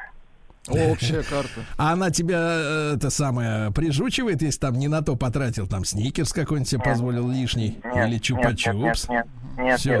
да. пока, Слушайте, пока нет, пока Ну нет. прекрасно, Саша, ну молодец. Давай будем мониторить эту ситуацию, потому что мы вот всей страной за тебя. Дай бог тебе счастья, Дай брат, бог еще чтобы, таких дальше- мужиков, да. Сергей Стилавин его друзья. На маяке. Это, Владик, я понял, что звонок от Александра это был, как говорят сейчас женщины, мотивационный звонок. Это был, это был отвратительный Это, звонок. нет, нет, это было прекрасно, знаешь, вот, вот где-то кому-то хорошо, понимаешь, вот, э, не- да, и это, и ты слышал голос счастья, да, живого. Я еще раз напомню, что согласно опросам женщин, ну, вот большинство из них, э, ну, самая большая доля, скажем так, склоняются к тому, что мужчина, чтобы быть семьянином, должен сейчас зарабатывать 150 тысяч рублей. Поэтому голосование, ребята, единичку через Телеграм отправьте, это бесплатно на наш WhatsApp, э, э, наш Телеграм-портал теперь же получается. Плюс 7 967, а дальше 103 5533. Э, Вот, единичку, если вы тянете 150, может быть, даже больше, э, двойка нет. Ну и вы знаете, что большинство женщин считает, что мужчина должен зарабатывать в семье больше женщины, потому что он кормилец. То есть ты когда женщине говоришь, например, роль женщины э, это мать материнства, потому что она может рожать. Тебе говорят, нет, это 21 век сейчас не так. А вот с зарплатой так. Понимаешь, да? Давайте Марата послушаем. Марат, доброе утро, дорогой. Да. Доброе утро, Сереж, Владислав. Да, Ну, мужчина, а, вот ты кормилец. Как, когда тебе в голову-то залезла вот эта такая мысль? Слушай, я на самом деле большой лентяй, поэтому я кормилец. И а, я сейчас объясню почему. Дело в том, что когда родился сын, я понял, что мне лучше на работу. Я лучше буду кормить. Я, я обожаю своего сына, обожаю. Но сидеть с ребенком для меня просто, ну, больше двух часов я не могу вынести. А скажи, пожалуйста, а она пыталась, чтобы ты и на работу, и еще и с сыном больше двух часов? Нет. Слава богу, я прям сразу, и 150-очку я тяну сразу. То есть смылся, смылся от ребенка. От головной боли. Да, да, спасибо, Марат, спасибо за откровенность. Это самое главное, честный разговор. Давайте Николая послушаем. Коль, доброе утро. Так, Коля, Так. Николай, да. Коля, как со статусом кормильца? Ощущаешь его с удовольствием или нет? Терпишь? А статус кормильца, да, он на мне. Э, у меня просто такая жизненная ситуация, что э, отца как-то вот в, э, в ранней юности еще инсульт хлопанул. И мы с братом как-то резко кормильцами стали в семье. И успевали учиться, и как бы и, ну, и, и семье помогать, э, матушке, естественно. Вот, ну, отец Так. вроде сейчас более-менее получше. Вот, а я как-то уже, когда женился, резко переквалифицировался уже на свою семью. Так что, ну, привычка. А скажи, а вот сказать. скажи, вот с умилением слышал звонок Санита, который 4 года уже, так сказать, вот, э, как на аттракционах живет, таких интересных. Ну, бог ему судья, но я бы так вот сказал, будь он проклят. Какой, какой, жесть какая, да, жесть. Давайте Сережу послушаем. Да, Серень, доброе утро. Да. Сергей. Сергей, мы тут. Прием, Мы- прием. Мы здесь, Сергей. Сергей, Так. говорите с Доброе- нами. Вот. Доброе, Доброе утро. утро. Да. Доброе. Доброе утро, коллеги. По поводу кормильца, ну, да, хороший статус, э, прекрасный. Мне вот э, жена рядом сидит, говорит, э, сказала всем, говорит, что я не подкаблучник, поэтому... Скажи, пожалуйста, а вот были попытки вот выдраться из-под каблука? Ну, бывают периодически, но я в 2010 году оформил ипотеку на 30 лет, э, и как бы... Ну, тут- это великие планы на будущее, всему смотри, конец. да. Ну все, ипотека уже да, закрыла этот вопрос. Хорошо, Серень, а вот от женщин, от женщин звонок, может быть, есть Давайте. технология. Юля, доброе утро. Доброе утро. Юленька, Мне ну как, вы, 31 вы слышали? год. Юленька, Юленька, сейчас. Вы Всё слышали звонок? Звонок Александра, вы слышали? Да, да, это Вы бы смогли моя так? часть истории. А, ух, Я была кормильцем в семье одно время. А, Сколько? но у меня не было семьи, э, то есть это были просто э, отношения, но замуж, конечно, я за него не пошла, потому что ждала, ждала, когда же он там начнет что-то там обещанное выполнять. Да скажите, Ну, Юленька, а погодите, погодите, а э, скажите, а ваших денег вот чисто практически хватало на двоих? А, ну, да, я старалась очень. Так, погодите, а в чем тогда... работать. Ведь, э, ведь Юлия, женщины часто говорят, главное, чтобы мужчина был хороший. Вот ей говорят, например, Ну, он же, а. он же, например, он же, например, преступник. Она говорит, а он зато человек хороший, да? Вот, а что мешает-то вот в в вашем случае? Вы знаете, я стала как бы мужчиной отчасти такой решать все. И, а, простите, может за откровенность, но ты в постели даже удовольствие не получаешь. Вот если знаешь, что не он деньги несет, да? Да, да. То есть да. идет такой Ну, психологический не уважаю перенос. Да. То есть я сплю Да. с лузером, да, вот это вот. Э, Ну, наверное. А хочется так, да. короля, да, такого победителя? Ну и с тобой, к- королевой быть, а так ты король. А, не так король и королева. нищий получается, вы понимаете, да? Вот, да, и сейчас я полностью переключилась. э, Я готова отдать права свои, готова не Так. на голосование, готова бросить работу, если мне скажут. Потому что раньше я хотела и карьеру красить, и Так. женой красивой. Ну, в общем, как говорится. И Теперь всё. готова Да, бросить. Да, если вот скажут, и буду Значит, друзья мои, э, Юлика, спасибо большое, спасибо. А, кстати, маленький вопрос. Э, 150 тянете? Юля. Юля. Ушла Юля. Это секретная Жаль. информация. Секретная, да. Ну, слушайте, очень важная мысль прозвучала. Даже в постели человек, который не зарабатывает, это отражается на женском либидо, вы понимаете? Просто неприятно, представляете? Нет, неприятно, когда вот к тебе вообще подлазит вот это вот, вот этот нахлебник, понимаешь, да? Вот, ну, понимаешь, да, как, какой перенос идет. Вроде бы говорят, что, э, так сказать, постельная сфера, она не, не имеет отношения к реальной жизни. Нет, имеет, ребята. Это важно, кто вас там, так сказать, им... тыр-тыр, э, да, извините. Да, Кирилл, давайте. Кирюш, доброе утро. Доброе утро. Кирилл, А, ну я что? поделиться своей историей. Я кормилец, но вместе с тем а, я решил пойти дальше. Так. И сейчас Вторая семья? моя Ты сем- кормишь только себя? Нет, Или- или уже три нет, семьи? Нет, нет, нет, нет. Я, мы в семье решили, что жена все равно пойдет работать. И я сейчас объясню, почему. Это не потому, что я жмот, а потому что в какой-то момент э, я просто увидел, что э, жена до ребенок Правильно. Нет, давайте скажем честно, ты просто выгнал ее на работу. Отлично, Кирилл. И Татьяну еще успел. Молодец, молодец. Выгнал на работу. Танюш, доброе утро. Да. Татьяна, да, это я. Доброе утро. А, я кормилец. Так, Но тебя Ну, я не, так тебя не корежит от этого, Таня? Периодически, да. И, Как ты борешься? ну, я, я- я просто хотела немножко другую мысль сказать, что, Так. ну, на самом деле у нас достаточно такие равноправные отношения, вот, Мгм. как вы говорите, да, партнерские, да, но в этом Но ты платишь. много... Но ты платишь, правильно. Танюша, спасибо, молодец. Теперь цифры. Сколько Цифры нашей аудитории тянут 150? Тянут 150, только 21%.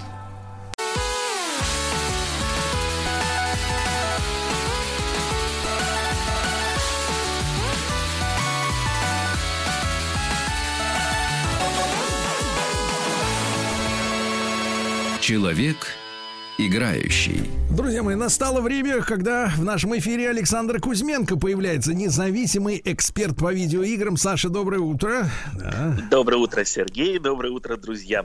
Хотя, Да, вы знаете, Са- сегодняшнее утро будет сложно назвать добрым, потому что мы решили поговорить про что-то совсем недоброе. В 9 часов утра, я думаю, по Москве это самое. Я, я вообще не помню, чтобы вы говорили о чем-то добром.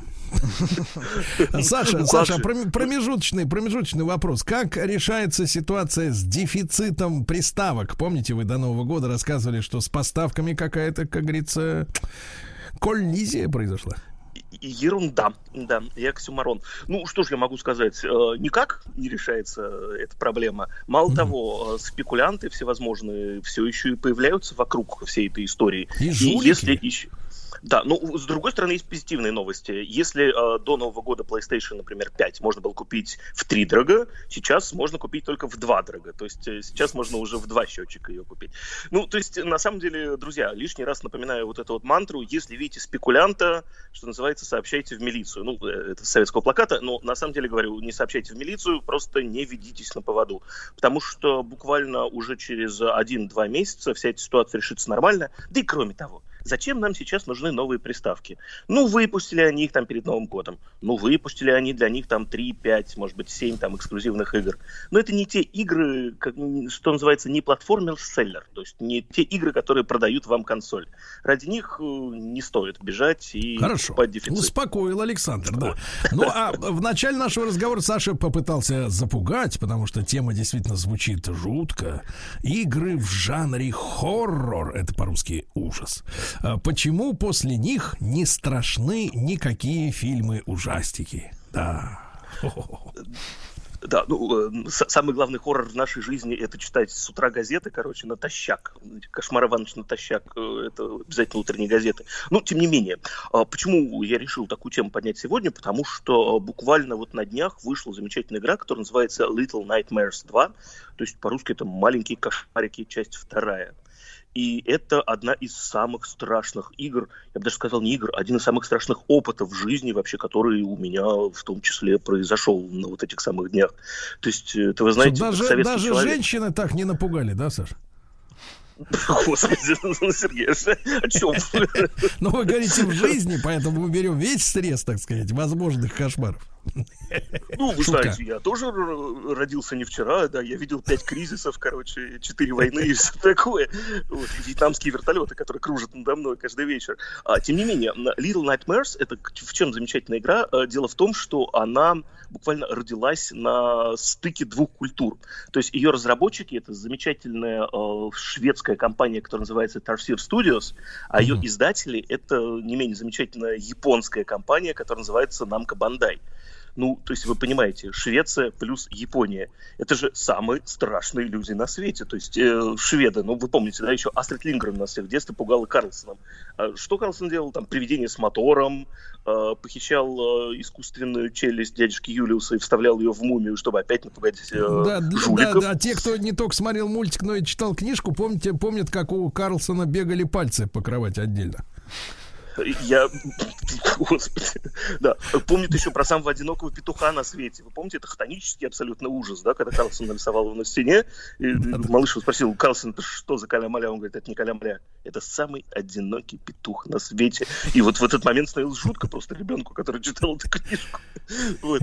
А, а с другой стороны был издатель, японцы. А у японцев, как вы понимаете, своя культура ужасов абсолютно. Ну, кинофильм «Звонок», или там да. мультики замечательного аниматора э, Хяо Миядзаки. Ну, то есть э, мультик написан на нем 6+, да, пока с ребенка 6+, а он после этого заикаться начинает, да. Ну, может быть, конечно, я и не прав, может быть, есть какие-то крепкие душой и психикой дети, но, тем не менее, в общем, на стыке двух этих э, замечательных совершенно культур, одна с востока, другая с севера Европы, появилась эта игра. О чем она? Она о том, как маленькая девочка или не девочка, или какое-то существо, непонятно, потому что на нем надет, на нем, на ней и так далее, надет дождевик желтого цвета, идет куда-то вдаль, слева направо а вокруг происходит просто какая-то изначальная хтонь. Вокруг э, какие-то большие корабли, какие-то огромные люди, какие-то странные тени, какие-то страшные штуки. Ну, ты вот проходишь это, потому что играется она просто, ну, как обычный платформер. Ну, знаете, как Супер Марио, да. Me, Марио, только не me, Марио, а me, господи, убейте меня прямо сейчас. Вот. И вот она идет, идет, идет, идет, и где-то примерно через 3-4 часа подобного опыта, даже не 3-4 часа, первая игра проходит, по-моему, вообще за часа два, ты понимаешь, что самое главное зло в этом мире ты. Ну и все. И после этого таблетки, валидол, и включить электрический свет и спать только при нем. Вот. Э, в принципе, поговорить про эту игру много. Это, эту игру обидеть, потому что в нее нужно играть и испытывать это, что называется, самому. Ну, это знаете, как наше детство было, да? Приезжал в город Лунапарк. И там, естественно, была комната страха. Ну, так. и ходил в нее Васька. Вот, и Васька после этого пересказывал всем. Вот, короче, а ты там потом идешь, а тебе на голову скелет, бах! А из-за угла вот такое вот чудище. У! Вот ты такой, ну, да, звучит, конечно, интересно. А потом а сам ты приходил... в вагонетке, ты в вагонетке едешь. Вы знаете, Сергей, одно из самых страшных впечатлений, точнее не страшных, а обидных впечатлений моего детства было, когда к нам в город приехал Лунапарк, я наслышался Васик, я заплатил рубль, как сейчас помню. Вы представляете, что такое был рубль в 88 году? Зашел в вагонетку, сел и закрыл глаза. Не выдержал. Вот, и, с тех пор я, в принципе, к вопросу ужаса отношусь э, меркантильно достаточно. Вообще, меня сейчас тут напугают за мой рубль-то или нет? Ну так вот, э, Little Nightmares, прекрасная игра, вторая часть сейчас вот только что вышла, первая уже, по-моему, есть в продаже, и даже по скидкам продается уже, по-моему, 70% она стоит, всем рекомендую, дико. Вышла на всех платформах, э, включая персональные компьютеры, все приставки, и даже приставки нового поколения, которые мы купить не можем. Ну так вот, в принципе, о чем мы хотели поговорить-то? Вот я вот тему хотел задеть. В принципе, об ужасе. Ну, вы знаете, в принципе, такая штука, как страшилки, она существовала испокон ну, веков. То есть еще в древних каких-то, не знаю, сообществах люди вот только вот мамонта завалили, костер развели, сели у костра, ну, о чем рассказывать? Ну, понятно, что о каких-то вот ужастиках. И поэтому напугать человека, как выяснилось-то, оказывается, потом уже через много десятков тысяч лет, в общем-то, несложно. Но все это было до тех пор, пока человечество не изобрело в начале кинематографа ну и пошло. То есть напугать оказалось можно не просто какими-то страшными рассказами про оборотни, которые выпрыгнут из-за угла, укусят за бочок, короче, там, уведут тебя в лес, и ты в вампира превратишься. Ну, это европейский вариант, наш, конечно, был гораздо более э, адекватный, Более честный. русский. Ну, что-то более человечный, что ли, да. Просто волчок даже он милым таким стал, что многие дети специально на бочок ложатся, чтобы там ночью волчка-то посмотреть. Вот. А потом появился кинематограф, и выяснилось, что пугать, оказывается, можно не только рассказами, историями и воображением, а еще и изображением. Ну, то есть, помните Хичкок, да, э, «Псайхо», замечательный фильм. Чем там пугают? Дрынь, дрынь, дрынь, дрынь, дрынь, дрынь. То есть тебя пугает вот этой вот музыкой и странной тенью. Страшно же, ведь реально действует. Хорошо, ладно, Хичкок напугал, потом пошли все остальные еще пугалки. А, У нас, слава богу, в Советском Союзе э, пугалок особенно не было. Самый страшный фильм это был «Ви» на протяжении, по-моему, там 20 или 30 лет. А потом э, советский человек э, где-нибудь в видеосалоне посмотрел фильм э, «Кошмар на улице Вязова», который вообще-то пародия. Ну, то есть это пар пар пародия, это смешной фильм, комедия вообще-то. Он шел там под заголовком «Кошмар на улице Вязова», комедия, да? Вот советский человек пошел в каком-то там 86 году, посмотрел в видеосалоне, и потом тоже спать не мог, потому что страшно же, господи, я же не видел таких реалити никогда. Ну, если сейчас его пересмотреть, вы, конечно, все будете очень сильно смеяться, да, так, такое напугать не может. Ну, особенно после того, что произошло в России с тех пор. Я имею в виду все остальные коллизии. Ну так вот, а потом где-то в начале 90-х появились видеоигры, которые хоть и так себе, хоть и очень примитивно могли изображать графику и изображать звуки. И вот они начали пугать так, что, как говорится, иногда надо под кресло рядом с своим компьютером подстилку подстилать. Потому что вот, да, тут хорроры действительно по-настоящему пришли. Потому что, посмотрите, как на вас действовали истории. Через уши, да, вы слушали и воображали. Как на вас действовали фильмы. Через историю и через глаза. То есть вы слушали и видели. Как на вас действуют видеоигры. Вы слушаете, вы видите и вы, блин, тот самый маленький мальчик, который попал к бабе Яге на ее э, ухват, в котором она сейчас Лопата. засунет вас в эту печь. На эту лопату, да. На ее ланч. Ланч. Бизнес-ланч. Я бы сказал, Она же занятая все-таки женщина. Вот. Деловая И, женщина, э, сильная. Сильно, абсолютно. И видеоигры начали вот буквально вот каждые пару лет, э, начиная с 90-х, производить очередной вот такой вот макабр, очередного такого гомункула, который пугал просто до ужаса всех тех, кто пытался в него поиграть. Ну, простые примеры. Вот, знаете, я вот даже небольшой списочек выписал. Сейчас так надеваю очки. Вот так, изображаю лицо Виртуальные, эксперта. надеюсь, очки, да? Если я надену виртуальные, Сергей, мне кажется, я сердечным приступом потом отъеду сюда. Потому что есть специально отдельный жанр, который называется э, хоррор-игры для виртуальной реальности. Сразу вот скажу спойлер, да, 10 минут меня хватило, после этого тахикардия и все остальное. Так что, в общем, нет, нет, спасибо. Э, Так вот, э, и начиная с 90-х, короче, люди начали нас пугать. Ну вот вспомните, Сергей, вашу любимую игру Doom, да? Да. Страшно же. Вот вы идете, пустой коридор, а из-за угла вот такой вот такой отвратительное такое чавканье, если с звуковой карты, конечно, было играть, потому что без звуковой карты было не так страшно. Конечно. Такое отвратительное чавканье, и ты понимаешь, что где-то там за углом едят человека. Вот, ты заходишь Слушай, за а этот угол, помнишь, а помнишь, еще был Вервольф с фашистами? Конечно, Wolfenstein, Wolfenstein, правда, назывался Да-да-да, он. Wolf- Ну, Не просто Wolfenstein, а Wolfenstein 3D, вот, чтобы так сразу показать, что мы трехмерные все. Вот. Ты, же, ты идешь по коридору, кругом портреты Гитлера, это уже страшно, да, сразу Да. становится. Вот И факелы, факелы Гитлера, горят. Факелы, какие-то кубки стоят, там сразу видно, Аненербе тут ря- рядом где-то работала. И тут из-за угла на тебя кричат «Achtung! Achtung!» ну, Точнее, кстати, с Wolfenstein есть такая смешная история, что э, разработчики не знали немецкий, это было начало 90-х, они были американцами, и поэтому они посмотрели, как по-немецки будет э, слово «внимание» или «опасность». Типа «Achtung!» Ну и прочитали по-английски «Achtung». То есть, если сейчас э, поиграть в Wolfenstein, там все враги кричат «Achtung! Achtung!» Да, fun fact такой ис- исторический. Это действительно было страшно. Ну, потом, как и советский человек, в общем-то, привык к кошмару на улице Вязов, мы все привыкли к таким видеоиграм, это все перестало пугать. И пришло, и пришла эпоха того, что называется реалистичной графики, реалистичных страшных действительно сюжетов, и, как это называется, иммерсивности, то есть опыта погружения именно в непосредственное игровое пространство. И вот тут, друзья, начались самые страшные игры на свете. Так, у нас осталось немного времени, давайте вот буквально их сейчас галопом по Европам попробую перечислить. Так. Например, да, Вот записывайте на манжетах, что называется. Самые страшные игры последних 15 лет. А, Биошок. Это игра, вдохновленная произведениями Энн Рэйнд. Ну, то есть это такая знаменитая писательница, очень популярная у 20-летних почему-то. Ну, это, это же, это, я напомню нашим слушателям, это идеолог либерализма, собственно говоря, да, современного. Абсолютно. Но эта игра вдохновленная анти-Эйн Рэнд. То есть мы боремся с либерализмом и с тем, что называется капитализмом. При этом все это происходит в утопическом подводном городе, где все эти идеи либерализма, утопизма и прочего арт-деко, которые вдохновляли Эйн Рэнд, утопились, да, потому что город подводный. И там все пошло совсем не так маленькие девочки, которые, знаете, как в хоррорах говорят, там, приди ко мне, сделай то. Большие мужики в скафандрах, а мужики ли, а настоящие ли это существа и так далее, ходят вокруг. И ты просто мечешься и говоришь, господи, дайте, пожалуйста, валидол от всего этого.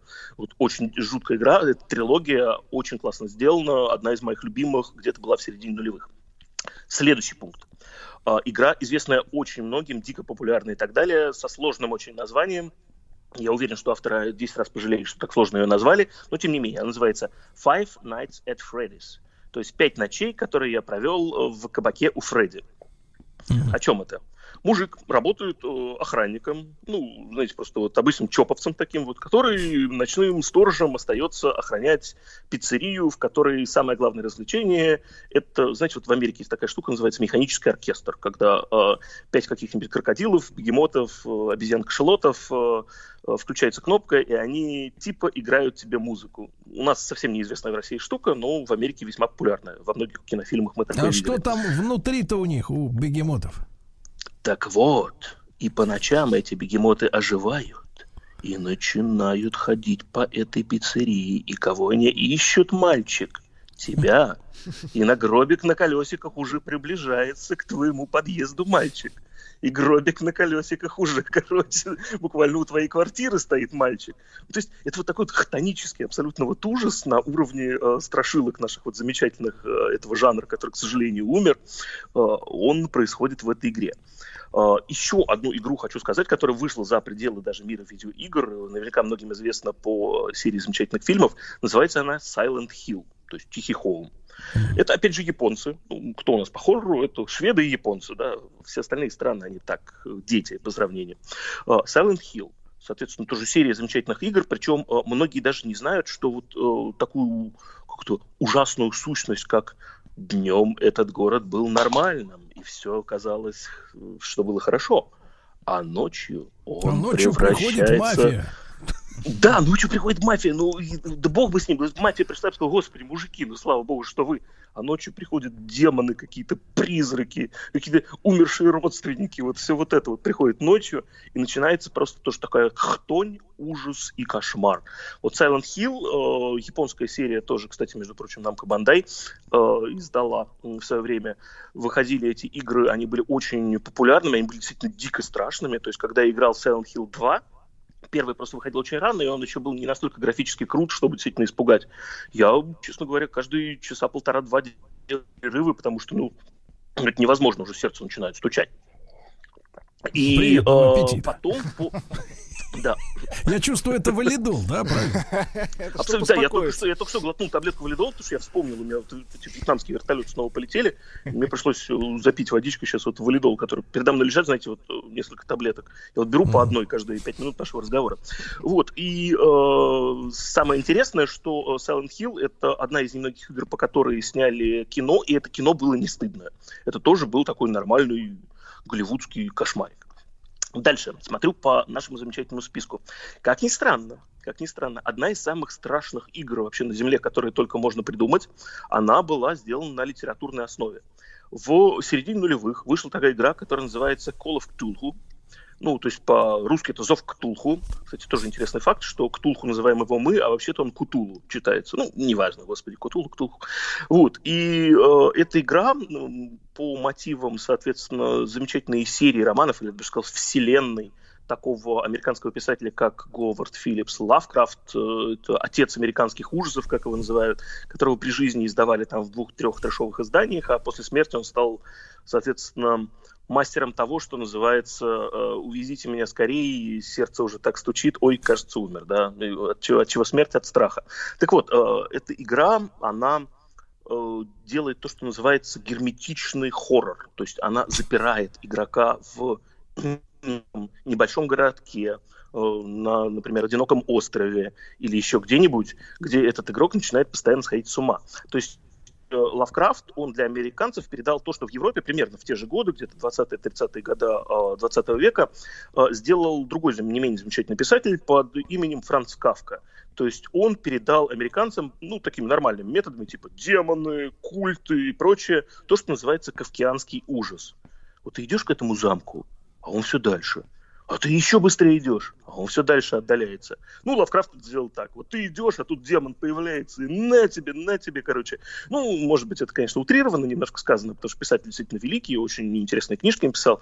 Но по э, мотиву его произведению сделали серию игр под названием «Зов Ктулху», «Call of Cthulhu», соответственно, по-английски. И это тоже дико, дико страшная вещь. Да. А, Сергей, а вот что вас пугало, например, из видеоигр? Меня? Да. Ничего. Он ухахатывался с видеоигр. Да, да, да. Но вы знаете, я честно, я честно могу сказать, я вот, да, я, я играл в игры, но вот, честно говоря, на уровне, грубо говоря, Дюка Нюкема я, в общем-то, остановился. А засосала работа засосала работу. Ну, до этого да. Дум, был, был же Дум, вот это Конечно, а, но причем, но, но, честно, но честно говоря, мы с ребятами в редакции, я достаточно рано пошел работать, э, значит, э, писакой, вот, э, сколько там лет мне было, 19, наверное, вот, мы по сети играли, это было самое замечательное время, вот, ночами, когда номер газеты сдавали, мы играли по сети в Дум и выключали монстров, понимаете, выключали и играли только друг против друга. Вот, ну, хорошо, спасибо огромное, Александр Александру Кузьменко за, э, так сказать, экскурсию по страшным-страшным играм, э, независимый эксперт по видеоиграм и наш проект «Человек играющий».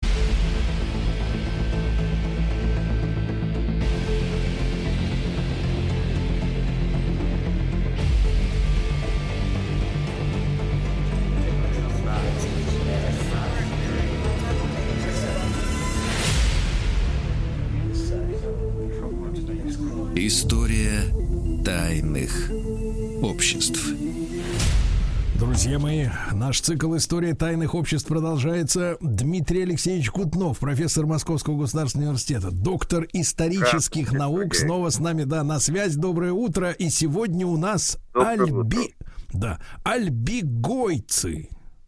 Альбегойцы или катары. Сегодня мы с вами поговорим о таких провинциях Франции, где это все развивалось, которые называется Лунгедок. Если кто не знает, это гальская и визготская Аквитания, которая впоследствии стала э, французской провинцией Прованс и Гасконь, откуда родом был э, Д'Артаньян в изображении ныне поправившегося нашего актера Боярского.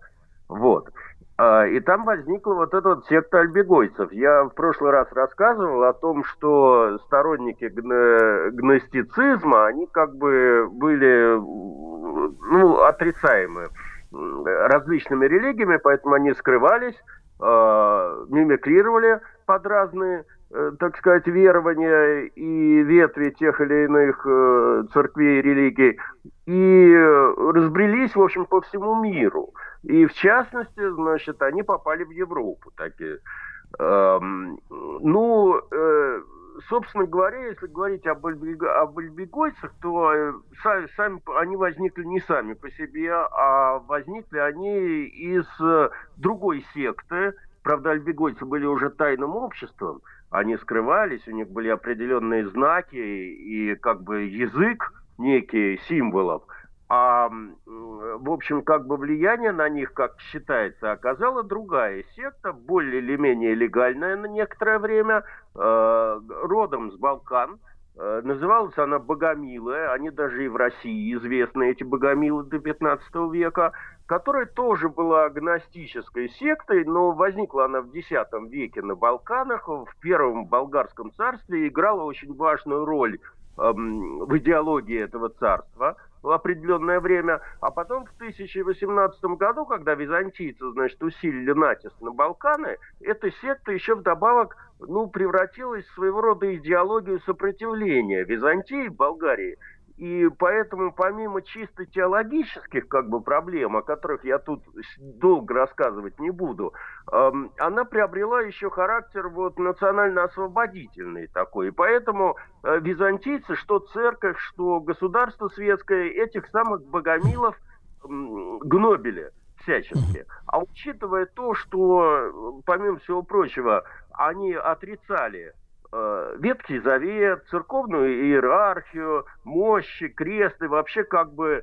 э, ну, могущество церкви, необходимость ее финансового и экономического могущества, то, естественно, как бы э, против них ополчилась вся вот эта вот, э, вся, весь институт власти Византийской империи, на тот момент наиболее могущественный в мире. То есть, Дмитрий Алексеевич, и... это типа болгарская Коза Ностра? Ну, примерно, что-то в этом духе. А, так вот, э, ключевую роль в становлении этих альбегойцев сыграл поп Никита, который возглавлял константинопольских богомилов и сумел сбежать из столицы Константинополя в момент очередных репрессий на этих самых богомилов. А название альбегойцы получили от города Альби, который стал центром этого движения. А, в историю э, альбегойцы также вошли еще под названием катаров. А, так же, как и прочие гностики, катары считали, что существует два бога. То есть не падший ангел, значит, э, дьявол, а существует два равных бога. Добрый и злой. Добрый бог сотворил души, злой тела. Ну и, соответственно, значит, вся та же история, о которой я рассказывал в прошлой передаче, что э, тела материальные, значит, они все происходят от, от дьявола, и, соответственно, значит, э, они проповедовали крайний аскетизм. Вообще катары были вегетарианцами, так как верили, что душа человека э, может переселиться в животное, и, соответственно, как бы животных убивать нельзя. Но хотя при этом они, например, ели рыбу никогда не приносили никаких присяг и не клялись, и так же, как никогда и не лгали. Церквей у них не было, так же, как у богомилов, между прочим. И на свои молитвы они собирались где-нибудь в лесу, в пещере, в чьем-нибудь доме, и поэтому вот эти вот сборы уже сами по себе вызывали у окружающих, тех, кто не был посвящен э, в эти все альбегойские там таинства, э, вызывали определенное подозрение. Э, обычно э, стол накрывали белой скатертью, скатертью, посередине клали Новый Завет, открывали его на первой главе Евангелия от Иоанна, и, значит, произносили там, как и проводили определенное богослужение. Хотя на самом Э, как выяснила Святая Инквизиция, э, святой книгой у них был не, не, не Новый Завет, а апокриф Иоанна или Тайная книга Иоанна, которая была написана, она известна как э, текст, который написан на папирусе примерно в 4-5 веке нашей эры, и, в общем, как бы он гностический текст, он не признается официальной церковью. Значит, э, э, что касается, собственно, этой организации иерархии катаров, то они себя делили на верующих и совершенных, то есть владеющих неким тайным знанием. Э, у них были свои священники, диаконы, диаконессы даже, значит, на которых, по мнению, значит, вот катаров снизошел Святой Дух. А, совершенным человек считался после прохождения э, обряда крещения духом. Э, перед обрядом посвященный обязан был выдержать трехдневный пост. В общем, как бы существует довольно подробное описание вот э, этого посвящения неофитов. Оно было весьма, так сказать, по тем временам, вероятно, окрашено таким мистическим, таинственным светом, потому что действие обычно происходило в темной комнате, обязательно зажигали свечи или факелы, поэтому обряд еще иногда называли огненным крещением. А, ставили вместе с этим Евангелием на стол чашу с водой, а, в которой, значит, вот эти совершенные омывали руки, а затем становились в круг, сначала молчали, а потом посвящаемого спрашивали, э, твердо ли человек решился принять новую веру, тот подтверждал свое намерение, произносил клятву, э, не есть мясо и молока, ничего не делать без молитвы, а если человек попадает в руки неприятеля, то он клялся, что никакие угрозы не, выйду, не вынудят его отречься от своей веры. Ну и потом происходил обряд благословения. Как бы. а, последующие 40 дней после подобной процедуры посвященный имел право есть только хлеб и пить воду. И только после этого он считался вот достигшим э, нового, так сказать, уровня. Причем этот уровень накладывал на него э, новые обязательства. Он, по сути дела, вынужден был жить жизнью аскета, полное лишение, не имел права прикасаться к представителям противоположного пола, даже сидеть с ними за одним столом. А, а если посвященной становилась женщина, что в принципе было э, не очень частым явлением, то она должна была вообще удалиться от мира в какую-нибудь хижину в лесу или в горах и могла заниматься только воспитанием девочек. И, соответственно, семейные и родственные узы вот этих вот посвященных людей э, считались разорванными. Они давали обеты целомудрия, нищеты, четыре раза в год должны были выдерживать длительные посты, три дня в неделю проводить на хлебе и воде. В общем, они ограничивали э, свою жизнь вот этими вот правилами. Причем э, еще такая интересная черта – это непротивление злу. То есть они не имели права Э, отвечать на насилие насилием, понимаете? Даже если речь шла об элементарном грабеже. Как это дело выдерживалось э, в настоящей жизни, сказать не могу. Ну вот, э, как выясняется, непротивление насилия это не изобретение Льва Николаевича Толстого, а вот это существовало задолго до него. Значит, то есть могли а... прийти кто-то и спокойно отнять хлеб и воду у людей, а те не сопротивлялись. Они как бы по, по своим этим внутренним уставам не имели права сопротивляться. Вот я повторяю, что этих катаров причисляют к тайным обществам, так как они вынуждены были скрываться, потому что вот эти вот все их обряды и отсутствие церквей, это, это было вызовом обществу, и в том числе церкви. А, они опознавали друг друга по особым знакам, они имели символические фразы, их дома украшались определенным образом, понятным только им самим. А, ну, наиболее известным символом катаров является Тулузский крест, поскольку, значит, Тулуза находилась в зоне этих всех катарских э, распространения этой ереси, то Тулузский крест служил своего рода символом отличавшим вот этих вот катаров от остальных. Это в самом кратком, в самом кратком виде вот то, что я бы хотел сказать, как выглядели и что из себя представляло вот это вот э, тайное общество или, или секта, как хотите, или ересь. Э, католики считали это ересь.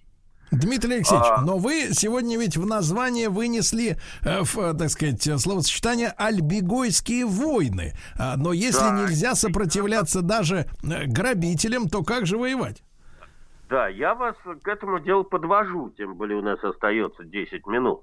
Значит, католики называли катаров альбегойцами по названию города Альбы. Альба, это я уже сказал. А также еще у них было прозвище Тулузские еретики по названию провинции Тулузы.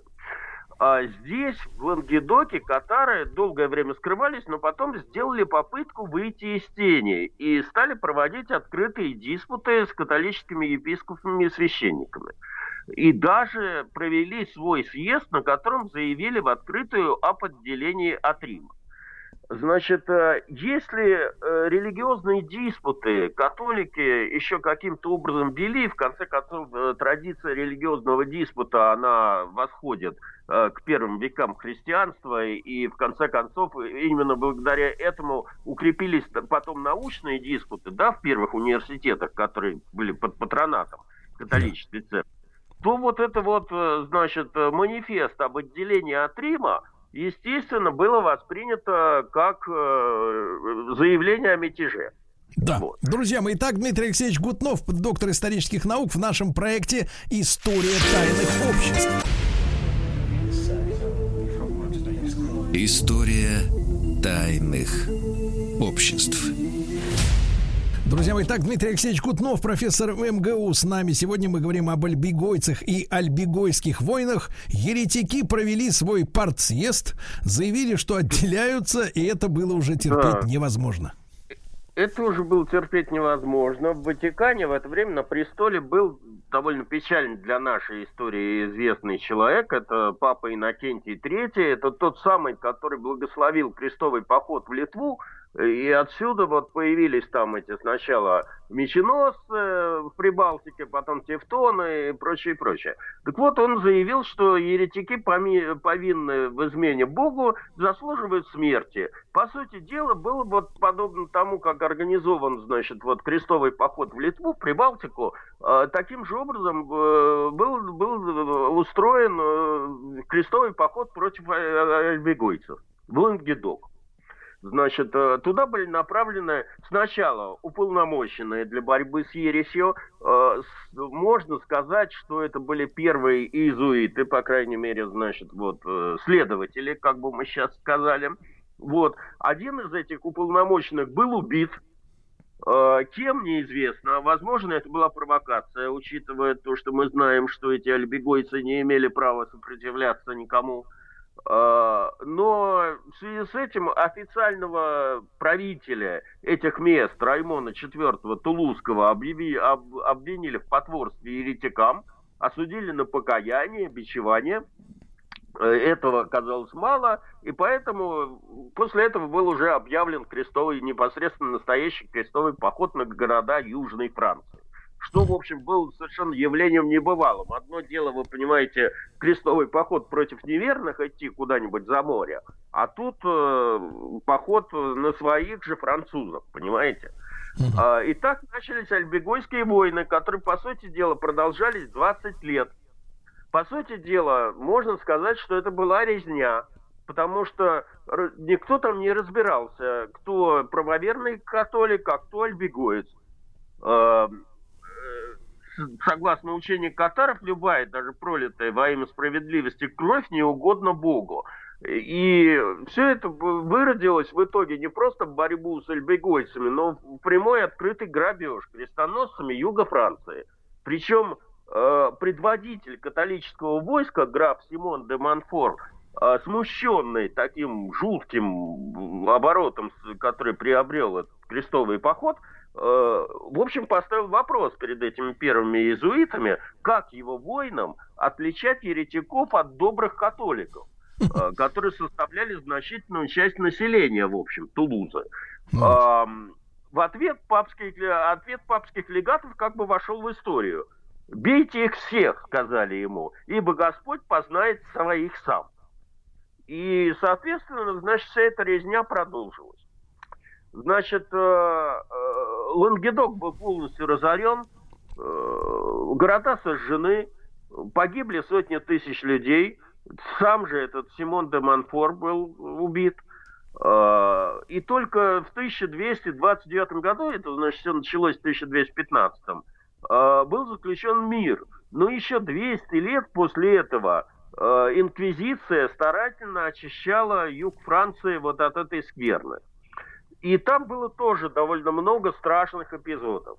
Ну, последним, э, последним оплотом альбегойцев на юге Франции был знаменитый, ныне это туристическая достопримечательность, развалины там находятся, э, замок Монсигюр Пиренеев, значит, который, э, ну, под стенами которого, значит, по сути дела, собрались последние альбегойцы, и туда пришли, значит, крестоносцы брать эту крепость. По сути дела, э, замок этот защищали 15 человек, 15 рыцарей и около полусотни приверженцев э, этих альбегойцев, которые, по сути дела, изменили там своей вере, да, то есть они с оружием в руках э, противостояли э, католикам. Э, И э, после длительной осады замок пал в марте 1244 года. И тогда, ну, я не буду говорить о защитниках крепости, но там был, естественно, проведен э, сыск и следствие, было выявлено около 200 вот этих вот совершенных катаров, и всех, все они, всех их сожгли на костре. И так, по сути дела, вот э, история вот этого вот альбегойского тайного общества закончилась. Сейчас это э, альбе- история альбегойцев и катаров на юге Франции, естественно, раскручивается уже в других целях, э, исключительно туристических, там действует свои общества, очень популярен вот этот вот Тулузский крест, но э, в общем, на самом деле, изначально это была трагедия, это была резня, это была гражданская война, по сути дела. Причем А, Дмитрий Алексеевич, а вот, вот вы говорите, что они чуть не 20 лет воевали, а э, кто же держал оружие? Просто вот гражданское население, которое было не при делах и просто защищалось Нет, от... нет, нет, нет. Совершенные, совершенные. Ну, как всегда это бывает. э, Они не имели права держать оружие. Но ведь было довольно много сочувствующих, и сочувствующих э, не просто религии, а просто обиженных людей, которых там вот подпали под эту гражданскую войну, как у нас в свое время было во время гражданской войны, и которые мстили за своих родных и близких, например, понимаете? Но не- при этом они как бы имели право держать оружие, да? Ну, понятно. Понимаете? Понятно. Понятно. Хорошо. Дмитрий Алексеевич, э, огромное спасибо. Как всегда, Дмитрий Алексеевич Гутнов, доктор исторических наук. Весь наш цикл «История тайных обществ» на сайте радиомаяк.ру. Студия кинопрограмм «Телерадиоком» представляет Просто э, абсурд. Просто Не просто Мария. Не просто Мария, дорогие друзья, а Мария Киселева, клинический психолог, доктор психологических наук. Мария, доброе утро. Да. Доброе утро. Извините, Доброе что выдернули вас, утро, да. выдернули вас такую рань. Да-да-да-да-да. Мария, как, как настроение, как мороз? Вот. Да, отлично все. Я уже давно на ногах. Не беспокойтесь, Ну, при- все хорошо. Замечательно, замечательно, да. Мария, но письмо будет очень грустным. Вот от которого мы сегодня оттолкнулись. Впрочем, как обычно. Впрочем, как обычно. А, Я прочел это письмо несколько дней назад с, тоской и с печалью, и с сочувствием э, в утреннем, в раннем, в раннем эфире. Вот. Но хотелось бы, чтобы вы, конечно, как бы и за женщин ответили, Мария, как всегда, вы понимаете. Да и в целом человеку помогли бы какими-то рекомендациями. Ну, письмо не очень длинное. Пишет Виктор. Мы все в круге общения примерно 70-х годов рождения. Не думал никогда, это он нам с Владиком пишет. Не думал никогда, но вчера попал. Умер человек, с которым мы все начинали. Жить начинали вместе, дело начинали. Не было бы его, и я такой бы не случился. Дороги наши разошлись в конце 90-х, мы разъехались в разные города, но общались и поддерживали связь по большим поводам. Я был на работе, когда пришла весточка. Просто офигел. Оторопел, можно сказать, остолбенел. Почувствовал ее костлявую. Не время было на работе давать э, ход эмоциям. Дома расслабился. И получил кучу претензий от своей жены. Ты чё, как тряпка, тебя сын может увидеть. Родной человек, что ли, помер? Но для меня да, родной. Мы с ней познакомились, когда уже с товарищем разбежались. Она его толком и не видела, только по словам, э, м, так сказать, моим с ним знакома. А разве стыдно проливать слезы по погибшему товарищу? Громко, наверное, сказано, но мне больно. Вот, э, мне очень грустно и плохо, Виктор. Вот такое, вот такое простое письмо, да, М, вот, и очень пронзительное, абсолютно. Э, Вот, э, я, честно говоря, много раз поднимал тему так называемых э, сильных женщин и так называемых слабых мужчин, да, которым надо, э, ну, в общем-то, э, как-то поделиться своими, своей печалью, не взваливать свои проблемы, как иногда говорят женщины, перекладывать там на жену или головники какие-то, да, но как-то поп- поплакать, это, мне кажется, это нормально для мужчины, это не признак, э, не признак слабости, тем более, когда повод, э, ну, мне кажется, абсолютный, да, когда уходит из жизни близкий человек, человек, неважно степень родства, человек имеет полное право на слезы, вот, и будь он мужчина или женщина, это вообще не обсуждается. Но вот эта формулировка «ты чё, как тряпка, тебя сын может увидеть», в общем-то, я, честно говоря, Мария, я не понимаю, что, честно говоря, вот сидит, э, какие демоны или стереотипы могут сидеть в женщине, которая стала супругой автора этого письма, если она считает, что мужчина не имеет права поплакать о погибшем друге перед сыном. Это безумие, мне кажется. Э, Ну, конечно, соглашусь с вами, что это не просто нормально, а это очень важно, эмоции прожить, связанные с потерей, тем более действительно это близкий человек, мы понимаем, э, неважно, вместе они сейчас были, не вместе, в душе, в общем-то, он оставался э, близким, основополагающим таким фигурой. И э, эти эмоции как раз полезно выражать, иначе они, в общем-то, будут изнутри разрушать женщину, если она пытается скрывать, и, конечно же, мужчину, потому что это очень человеческое качество а, переживать потерю, оплакивать погибшего или ушедшего, или вообще даже когда просто люди поссорились, можно а, тоже сильно переживать. А тут а, действительно такая сложная ситуация, уже непоправимая, с одной стороны. С другой стороны, это потери всегда э, смерти, тем более это уже друзей одного поколения, конечно, э, страх смерти поднимает э, да, у оставшихся, и, может быть, это не всегда осознается, но, тем не менее, тоже добавляет э, вот такой тревоги и негативных эмоций. А Если мы говорим об окружении, то действительно, в общем-то, окружающие люди очень э, странно относятся к чувствам э, близких начиная от детей, э, как мы их учим к этим чувствам относиться, ну и, соответственно, своих партнеров.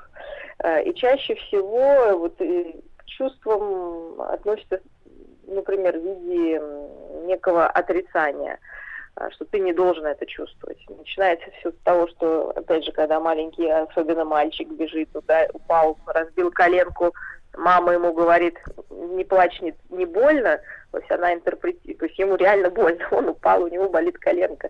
И идет вот это искажение, отрицание. Да? Не плачь, это не больно.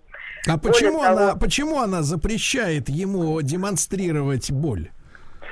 Слушайте, ну потому что проявить эмпатию, успокоить, поговорить об этом намного сложнее, чем просто запретить. Потому что второе – это запрет на чувства. Да, ты не должен это чувствовать. Вот то, что мы сейчас столкнулись. На самом деле это же очень глубокий культурный код. Это не потому, что это конкретная женщина какая-то там, как вы любите говорить, там стервоза или что-то. Вот, вы не любите. но- Обычно я говорю тварь, ну ладно. Ну вот, да. Она ну, хорошая, на самом деле. Вот, э, это, это воспитывается, понимаете, передается из поколения к поколению. Вот это отношение к эмоциям, запрет на эмоции. Но Не это к плачь чужим там. эмоциям? Или, или ко всем? Э, Или к э, своим в тоже? итоге и к своим тоже. В итоге также человек относится и к своим. Он их искажает, э, он их э, э, запрещает, он их переводит из одного в другое. Даже вот этот вот гнев э, женский, это вот как раз некое искажение вот этой ну, супруги. Да, потому что э, находиться с человеком, который плачет, переживает вот эту утрату, вот этот страх смерти, это очень некомфортно. Вот, это очень некомфортно. И у человека возникает вот, э, ну, раздражение, то есть какая-то беспомощность. Ей тоже хочется отменить вот этот вот э, ну, реальный факт потери. Ей хочется находиться с веселым мужем, который будет ее поддерживать, да, скорее всего, потому что, э, ну, сама, э, ну, обычно люди, которые не умеют обращаться с эмоциями, они сами себя не могут тоже поддержать. Поэтому их А, Мария, отрицательные можно эмоции- маленькую, маленькую тогда с вашей стороны ремарка, да? Вот это слово поддерживать, мне нужна поддержка, это такое в женском лексиконе очень часто встречающееся выражение. А что женщины вот, э, ну, с таким культурным кодом или получше, скажем так, ну, вот, они имеют в виду, когда говорят, что мужчина должен быть мне поддержкой. Вот что вот они имеют в виду? Ну, вот а, должен быть, э, так сказать, увеселителем и, э, и успокоителем, потому что ну, человек, если не умеет сам обращаться с эмоциями, ему нужен внешний а, какой-то источник. Да, То есть она, например, приходит и говорит, я облажалась, отдала цыганам, там, ну, условно говоря, в кавычках цыганам, да, а, значит, э, кольцо. А он говорит, ничего, ничего, новое купим, все нормально, да, вот, вот такая должна быть позиция, да? Ну, может быть, для кого-то она такая. Ну, то есть в любом случае это не решение проблемы, да, к сожалению. Ну, это поддержка, да, вот поддержка это сказать, поддержка это сказать, что как бы человек не облажался, все равно он хороший и его любят, да, вот в принципе. Нет, ну я думаю, что в любом случае это правильная позиция. Вопрос просто, что опыт надо перерабатывать более детально. Ну уж разлюбить за что-то, за какой-то поступок, это, конечно, тоже из э, серии вот как раз неправильности. То есть, если, опять же, ребенок растет в семье, когда у него есть ощущение, что его любят только за хорошее и сразу же ненавидит, если там он принес двойку, то, конечно, и вот в жизни такой человек этот будет приходить и постоянно просить подтверждения, что он хороший, и стараться ради вот этой оценки, и крайне переживать и скрывать чаще всего, если что-то произошло, пошло не так. Мария, опять-таки Мария, а вот смотрите, это в этом, в этом письме упоминается сын, да, вот такая, такая интонация еще, тебя сын может увидеть. То есть, э, если бы вырвать, вырвать вот эту фразу из контекста вот этой трагедии, да, что у человека погиб друг юности, да, с которым он э, формировался и, э, значит, начинал свою жизнь, и, и действительно этот человек глубоко в сердце сидит, да, его фигура. Но вот фраза просто, если ее вырвать э, из контекста, ты чё, как тряпка, тебя сын может увидеть. Но вот если ее просто взять и, например, как пазл куда-то, значит, вот вставить в э, нормальную картину, да, если не считать, что это уродливая фраза, то она обычно как подходит? Ну, например, человек нажрался, да, пришел домой пьяный, вот, я не знаю, стал заниматься какой-то дрянью, да, извращенец, например, да, выбежал голым без, без белья в коридор, тебя сын может увидеть, да, вот какая-то такое ощущение, что вот человек совершил какую-то гадость, которая молодому поколению, молодому мальчику может, э, так сказать, перекорежить все, все подсознание, что он станет, так сказать, моральным каким-то этим самым калекой. Вот э, как же так? Э, Неужели, неужели скорбь, скорбь это, это такая часть жизни, которую, э, значит, которая может кого-то, кого-то изгадить кому-то жизнь? Нет, конечно, я абсолютно не поддерживаю эту фразу. Э, Более того, это э, часто бывает, так как я работаю в клинике, где с больными детишками, там мама может иногда всплакнуть, и она, ну, то есть это к сожалению, есть ощущение, что ребенок не должен видеть, в принципе, как плачут родители. Неважно, папа или мама, скажу вам по секрету. Вот, потому что, и неважно, мальчик или девочка, опять же. Вот, в общем-то, просто есть ощущение, что а, де- дети должны видеть своих родителей, опять же, только смеющимися, радостными и никак не переживающими какие-то, а, вот как вы говорите, скорбь, печаль или что-то еще расстройство. То есть из жизни, из жизни искусственно э, вытушевывается, да, вытушевывается весь негатив. То есть человек растет, э, ну, как Будда, да, вот э, до своего просветления он жил, э, сказать, в царских покоях, не видел нищих, не видел страдания. То есть ребенок вот должен расти как вот прекрасный цветок, за которым ухаживают с утра до ночи, гербицидами его поливают, да, а он жизни-то и не знает. То есть он эмоционально растет однобоким, условно говоря.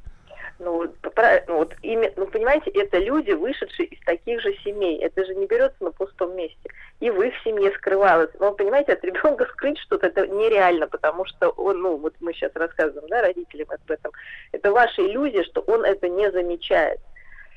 Конечно, он все замечает. И более того, если вы это еще скрываете, то, что он замечает, для него это еще больше страшно, потому что он понимает, что происходит что-то ему непонятное, но, а, но его считают слабым, э, как бы неспособным это пережить, э, и значит происходит что-то совсем такое, вот понимаете, неперевариваемое. Поэтому максимально мы наоборот открыты. И мы как раз говорим там, мама, вот мы говорим, реакции, да, мама плачет, потому что действительно сложно, мама тебя любит, она переживает. Здесь то же самое сказать можно было, да, папа это близкий человек, и это нормально оплакивать это потерю своего близкого друга, Э, и это как раз говорит о том, что папа умеет переживать, что он сочувствующий, что он ценит дружбу и так далее и то прочее. Потому что, конечно, ребенка могут напугать какие-то такие бурные проявления, но мы ему и рассказываем, что в каких-то ситуациях эти бурные проявления являются естественными. Также, если, не знаю, там родители поссорились, ну, не бывает, опять же, семей, где не возникают какие-то ссоры, ребенок стал свидетелем Мы не говорим, все, забудь это, сотри своей памяти. Мы говорим, что ну да, поругались, но такое бывает, люди, может быть, э, не сошлись там в каком-то мнении, действительно, может, это выглядит там не так красиво со стороны и правильно, что нужно решать конфликты спокойно, но мы поругались, мы нашли конструктивное решение, мы помирились, мы дальше друг друга любим, и, в общем-то, ссора там или какой-то конфликт не является разрушающим для отношений. Поэтому, конечно, надо все это обсуждать и повторюсь, мы уже говорили, что, конечно, мужчинам сложнее с выражением чувств, и мне кажется, очень хорошо, что человек, который написал, действительно чувствует э, вот эти, может быть, не самые приятные, э, пе- переживает эмоции, но может о них говорить, может их выражать, это говорит о том, что он здоровый э, человек. Вот. А то, что со стороны, конечно, не всегда приятно смотреть на плачущего мужчину, э, ну, есть момент. Объясню почему. Потому что женщина, конечно, думает, что мужчина это такой вот, ну, как ребенок думает, что у него родитель всесилен. Вот, и, всесилен, вот опять же, он самый сильный, защитит, идеальный. И если жить с такой установкой, конечно, когда видишь, что мужчина может и плакать, и ошибаться, и расстраиваться, понимаешь, что он не вот эта скала, как в твоем воображении должна быть, а живой человек, э, то есть вот именно это может заставлять э, супругу или партнера, в общем-то, запрещать проявлять слабость. То есть Потому это, что Мари, излишне- Мари, в какой-то в какой-то степени, в какой-то степени вот этот э, неприятие, да, э, оно же эмоциональное, честное, да, неприятие э, мужских слез, это в какой-то степени, э, ну вот вы сказали, да, разрушение собственного мифа в голове и э, то, что пошатнулась, э, пошатнулась какая-то уверенность э, в завтрашнем дне, в своей стабильности, да, потому что ты Конечно. вместо, вместо, значит, человека, на которого положился, как на холодильник, который будет тыр-тыр-тыр сто лет, блин, морозить там эти пельмени, а тут ты видишь, что, елки, что он может дрогнуть, и, и, и тут страх, страх за будущее, да, Да. появляется. Вот вы абсолютно правильно все сказали по-человечески, что я хотела сказать, да. Конечно, женщина живет с ощущением, что вот что бы ни случилось, у нее есть вот скала, за которую можно справиться. Эта скала не победима, сильная, там, надежная и вот без каких-то там сентиментов и слабостей. А тут оказывается, что это просто такой же человек, он может ошибаться, он может плакать, может он вообще не такой надежный, как представлялось в голове. И, конечно, хочется вот это закрутить крантик этих слез и сказать, нет, ты мужик, ты не плачешь, ты вот это моя скала, а не просто живое существо, которое, э, конечно, переживает потерю. Мари, А, Мари, а вы сравнили, правильно. мы, вы сравнили вот эту, э, так сказать, уверенность, да, в мужчине с детскими ощущениями касательно родителей, да, Родителей, которые конечно. обязательно, во-первых, любят тебя таким, какой ты есть, даже если ты, например, э, в халатике замасленном и, значит, в бегудях мерзких, значит, и, то есть есть, э, я не хочу никого оскорблять, поверьте, просто так э, ситуация какая-то тяжелая в этом письме описана, но получается, что я вот расхожу эту фразу об инфантилизме здесь можно употребить, что это женщина, которая Ну, инфантильно смотрит на конечно. вещи. Ну, не без этого, да, есть некая незрелость такая. Но она, опять же, понятна, с ней можно работать, это не какой-то прям совсем тяжелый Неконченный случай. человек, я понимаю. То есть можно в поликлинику сдать для опытов, это я помню. Вот, Лучше ну, в вашу. мы бы- нет, лучше ну, в вашу. например, мы бы, э, если бы начали работать с этой женщиной, я уверена, что выяснилось, что у нее в семье эмоции там подавлялись, да, что им там не принято жаловаться. Это тоже код культурный. Она не, не, не ну, понимаете, это не она такая вдруг вот встала. Это же тоже проблемы, э, идущие достаточно издалека. Поэтому кого-то обвинять вот так уж прям совсем. Нет, нет, я не обвиняю, но по- по- просто мы как бы ну, по, по- по- по умолчанию как бы на стороне человек, который э, по- написал нам письмо, Ну он не жалуется, он просто описывает, да, он не, не наделяет свою жену какими-то эпитетами, вот. И вот, Мария, тогда такой момент, э, вот слово тряпка, да, мужчина тряпка, в этом в этом контексте, э, в этом контексте вот сильная женщина, да, фраза, которая в последние годы очень сильно популяризуется с такой такой гордостью, знаете, э, с, с далеко выставленной вперед строевой какой-то грудью. То есть ощущение, что женщина из-за угла еще не появилась, а ее сила уже, уже завернула за угол. Вот, э, впереди, как ледокол какой-то. М, Вот сильная женщина, получается, это же, это же нехорошо. Это же значит, что человек, э, он все время на стреме 24 часа в сутки, да, не позволяет себе расслабиться эмоционально, и ему не с кем расслабиться, да, он, он не, не, не знает, кому можно довериться, он обозлен из-за этого напряжения постоянного, да, так сказать, 24 на 7. И вот эта популяризация этой истории, что женщины сейчас стали сильными, но это скорее минус, чем плюс-то для нашего общества. Ну, так слушайте, что значит сильная? Вы вот эту женщину, которая не может поддержать своего мужа в беде, назвать сильной, как-то, честно говоря, Нет, нет, ну я имею, в как виду- я имею в виду, что если она мужа, который заплакала из-за смерти друга, назвала тряпкой, то есть слабаком, да, а она сильная, это она не говорит плачет. о ее нет, это говорит о ее слабости, потому что сильный человек не боится своих эмоций и чужих. Это слабый человек боится, что ж здесь сильного-то? Я бы не сказала, что это как раз э, в моем представлении сильная женщина, это которая вот человек, кто бы там ни плакал, ребенок, муж там или просто человек, нуждающийся в беде, она ему поможет, а не скажет, что не пла- что ты плачешь. Я просто, Мария, исходил из того, что иногда читаю, что, значит, вот сильные женщины, они такие, значит, говорят о себе, мы себе соплей не позволяем, мы все тянем, молча и не жалуемся, да? А противоположность им это девочка, которая, например, говорит, ну, читал где-то и не раз, что, мол, ну вот у меня было настроение, я подошла к окну, там было голубое небо, солнце, и я заплакала. То есть, знаешь, э, слезы по щелчку. Я думаю, что Сергей Витальевич Безруков позавидует такому э, способности пускать слезу, так сказать, вот как бы в про- в произвольный, в произвольный момент, когда вообще ничего не предвещает. То есть у нас как-то либо такие вот, знаешь, металлизированные женщины, либо вот как раз э, такие вот полностью расслабленные и эмоционально нестабильные. Но будем искать и, так сказать, это, золотую середину, да, Владик? Мы Вот. Уже выехали искать. Не, не надо выезжать, Мария нас на проводе.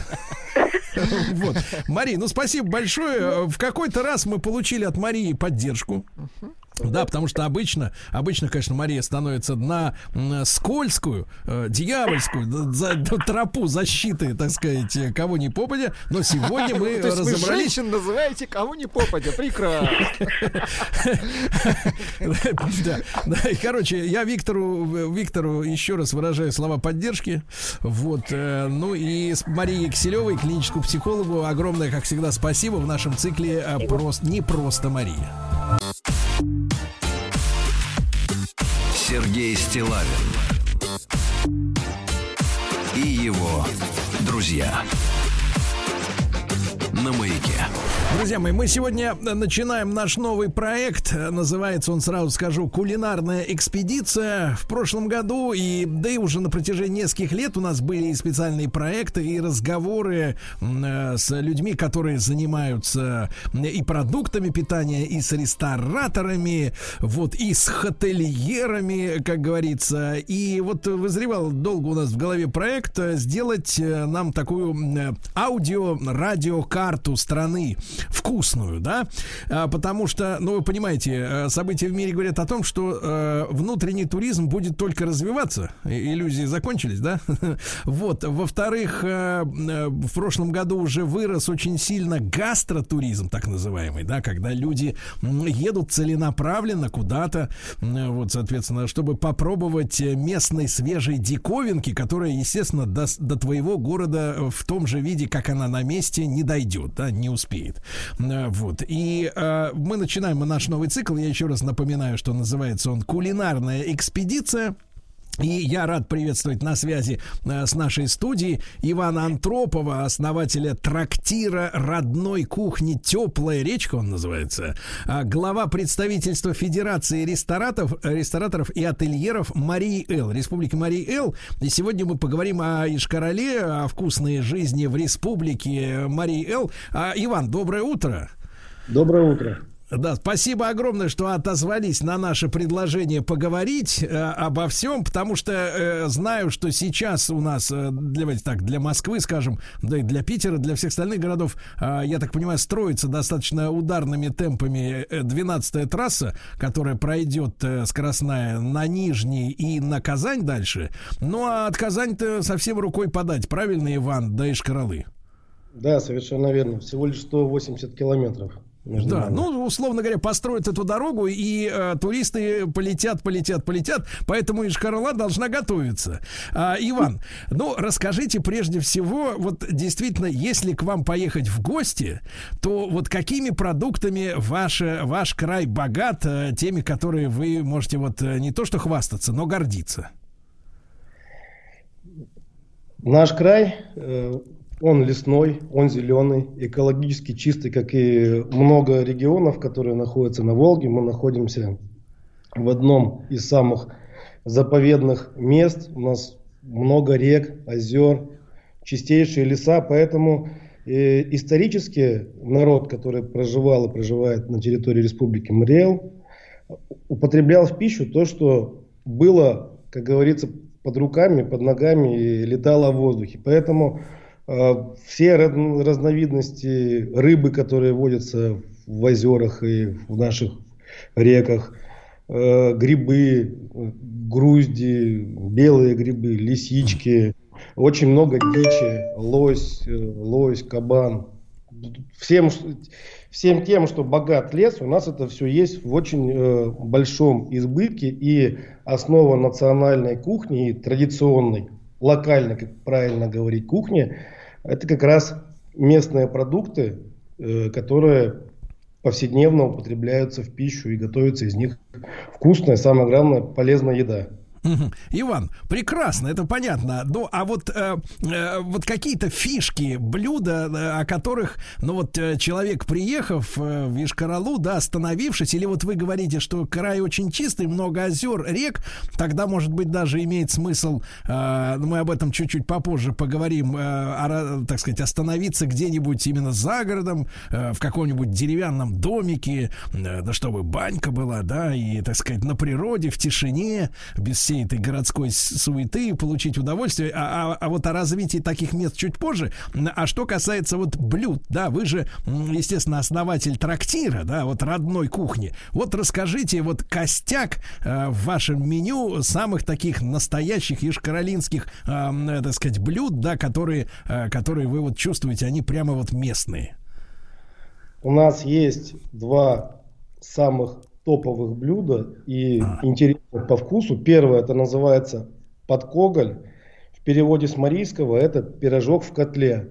Ну, чтобы долго не вдаваться в подробности, это аналог вареника, но это совсем не то. Вот мы более двух лет занимались э, регистрацией э, в Роспатенте э, этого изделия, доказывали, что это не вареники, не пельмени, не манты, не хинкали.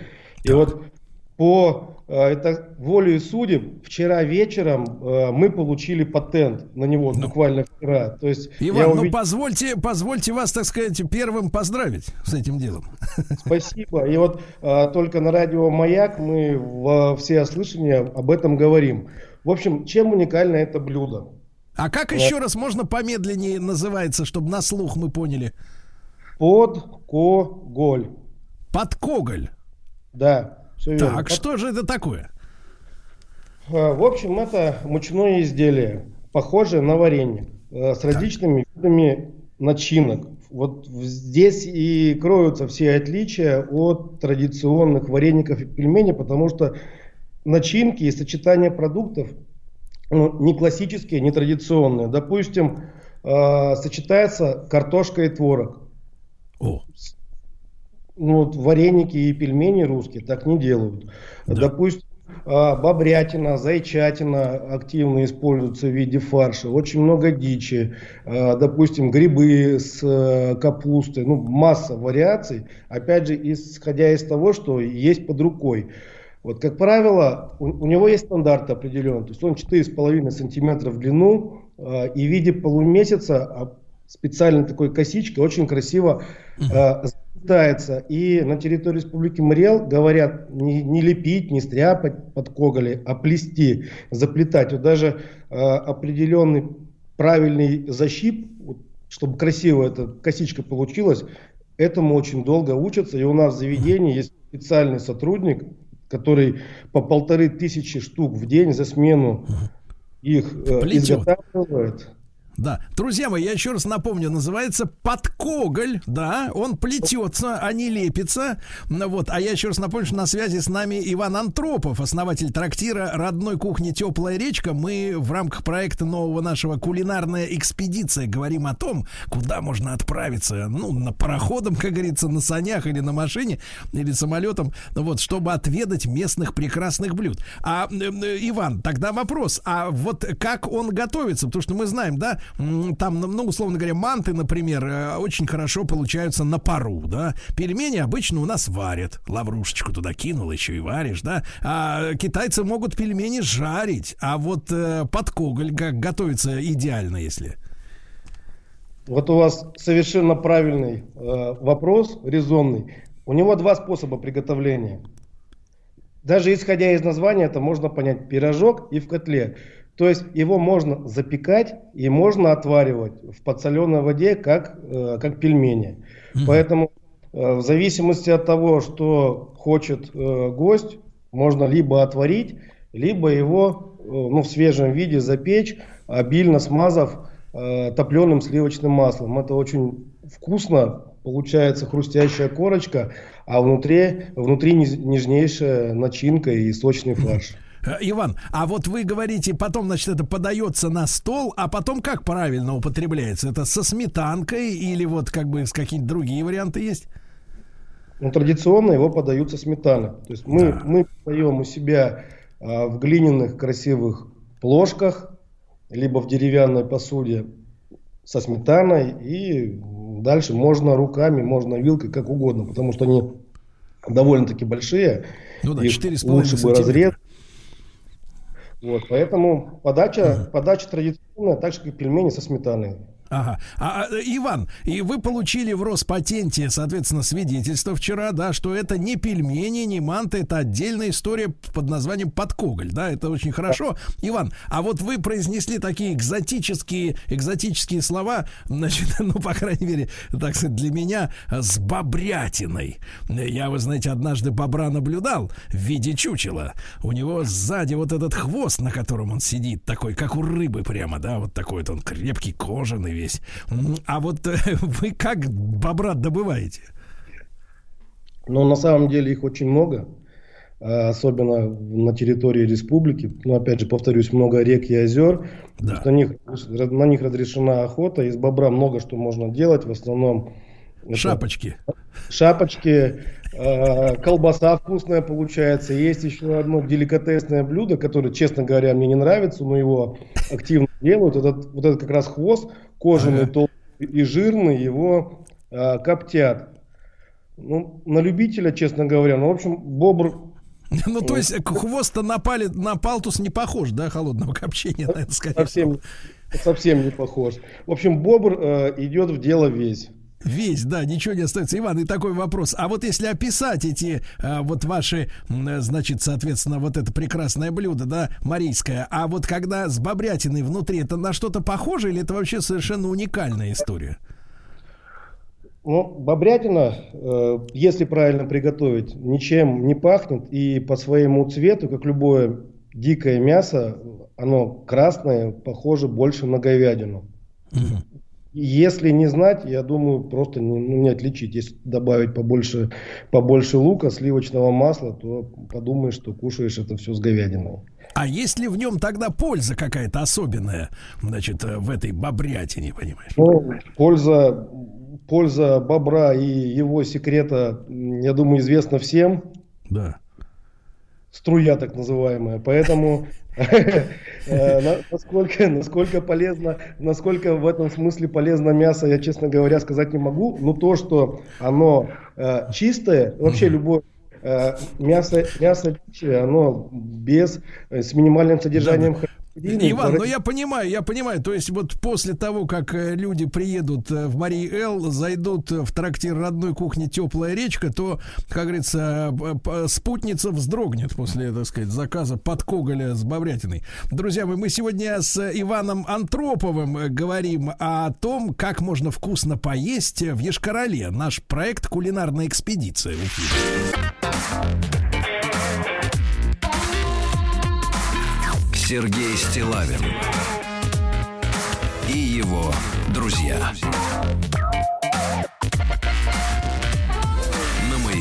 Итак, друзья мои, кулинарная экспедиция. Сегодня мы э, в Ешкарале, э, Марии Эл Республика. Иван Антропов, основатель трактира родной кухни «Теплая речка» и глава представительства Федерации рестораторов и ательеров Марии Эл с нами на связи. Вот про подкоголь мы с вами услышали. Теперь это официально зарегистрировано в Росреестре название, так что разучивайте, ребятки. Ну и, Иван, вы сказали, что есть у вас в меню второе, да, вот коронное блюдо. Э, расскажите, пожалуйста, о нем. Да, это блюдо э, тоже мучное. В принципе, очень много э, блюд мучных в марийской кухне используется. Оно называется коман мелна. Это многослойный блин. Так. Что это такое? То есть это э, лепешки с добавлением ржаной муки. Они выпекаются, ну, условно, как коржики. То есть это не совсем тонкий блин. И как правило, используют три вида э, разной крупы. Э, пшенка, э, кукурузная, в основном крупа отваривается до полуготовности, блин сверху ей натирается и отправляется в печку. Ну, традиционно это дровяная печь. Он очень быстро там запекается, потом сверху его смазывают, опять же, сливочным маслом, немножко отправляют в печь, получают красивый румянец, колер, и их укладывают слоями. Э, традиционно на свадьбах или на каких-то торжествах, либо на э, молениях языческих. Вот эта стопка может достигать сантиметров 30-40, а сверху э, венчает шарик из э, сыра, называется он туара, он символизирует солнце, он тоже такого желтого цвета, и все это э, кушается вместе, можно в топленое сливочное масло, либо сметану макать. Это невероятно вкусно, есть нужно, как говорится, с пылу с жару, и мы вот этому э, блюду дали, так сказать, дань уважения. И в 2017 году, в октябре, мы установили э, мировой рекорд, который зафиксирован международным агентством Интеррекорд. Мы выпекли стопку высотой 140 сантиметров и перебив э, рекорд англичан, у которых была стопка блинов тоже 102 сантиметра.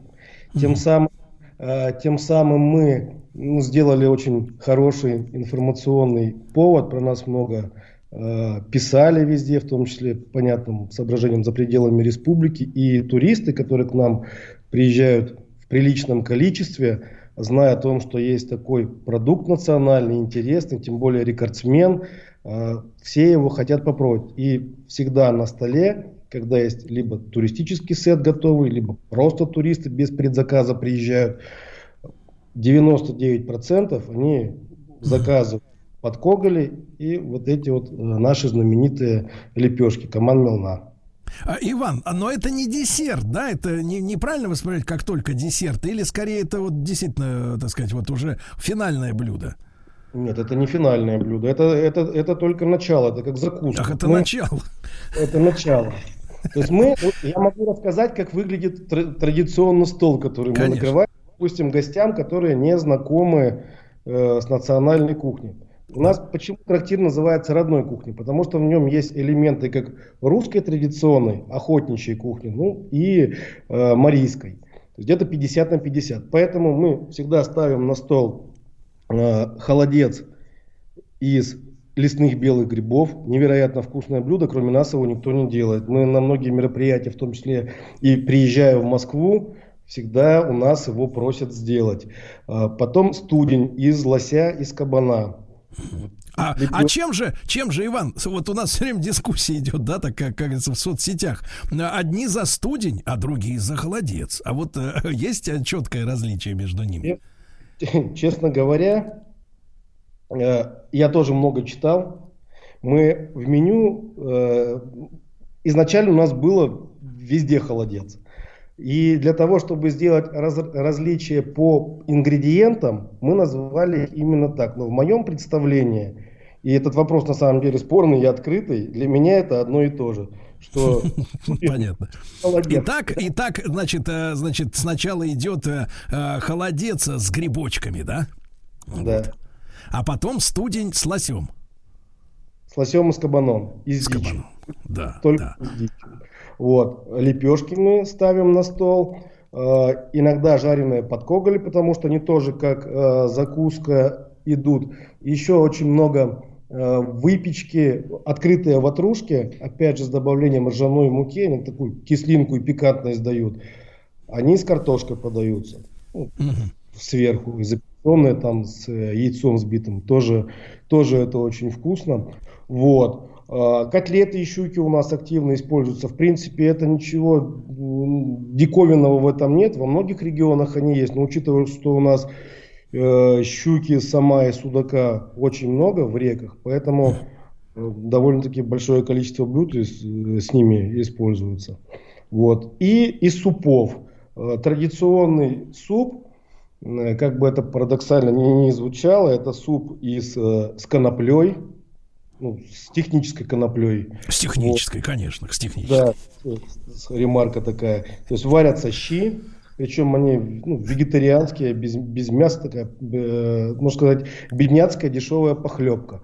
Потом э, семя конопли обжаривается для того, чтобы оно... Технической технической конопли, да, раскрыла свой вкус и аромат, и добавляется, немножко его нужно перетереть, подробить, ну, как перец, допустим, ага. и получается очень вкусное, интересное, пикантное блюдо. Пикантное, также, мы, да. также мы подаем щи из серой квашеной капусты. Это блюдо очень уникальное, оно распространено, в принципе, на северо-западе, Питер, Новгородчина. И, то есть это блюдо для холодных регионов, потому что оно согревающее. Да. Э, содержащее много витаминов С. Мы его варим густым на свиной рульке. Такая, такое мужское, крепкое, Я понимаю. Иван, мы, конечно, по соображениям, опять же, и техническим, каким угодно, э, не можем, э, так сказать, говорить в утреннем эфире, ну и вообще по радио о тех прекрасных специалитетах, как говорится, ради которых вот все описанное может быть использовано как закуска. Но я уже понял, ребята, Ешкарала, значит, трактир родной кухни «Теплая речка», в частности, да, ну и потом замечательные леса, реки, озера, я уверен, и рыбалка есть, не успели об этом поговорить, но в любом случае случае, так сказать, пробный камушек закинули. Вы теперь об этом думаете, куда отправиться летом. Ивану Антропову огромное спасибо за нашу программу. Спасибо. Еще больше подкастов на радиомаяк.ру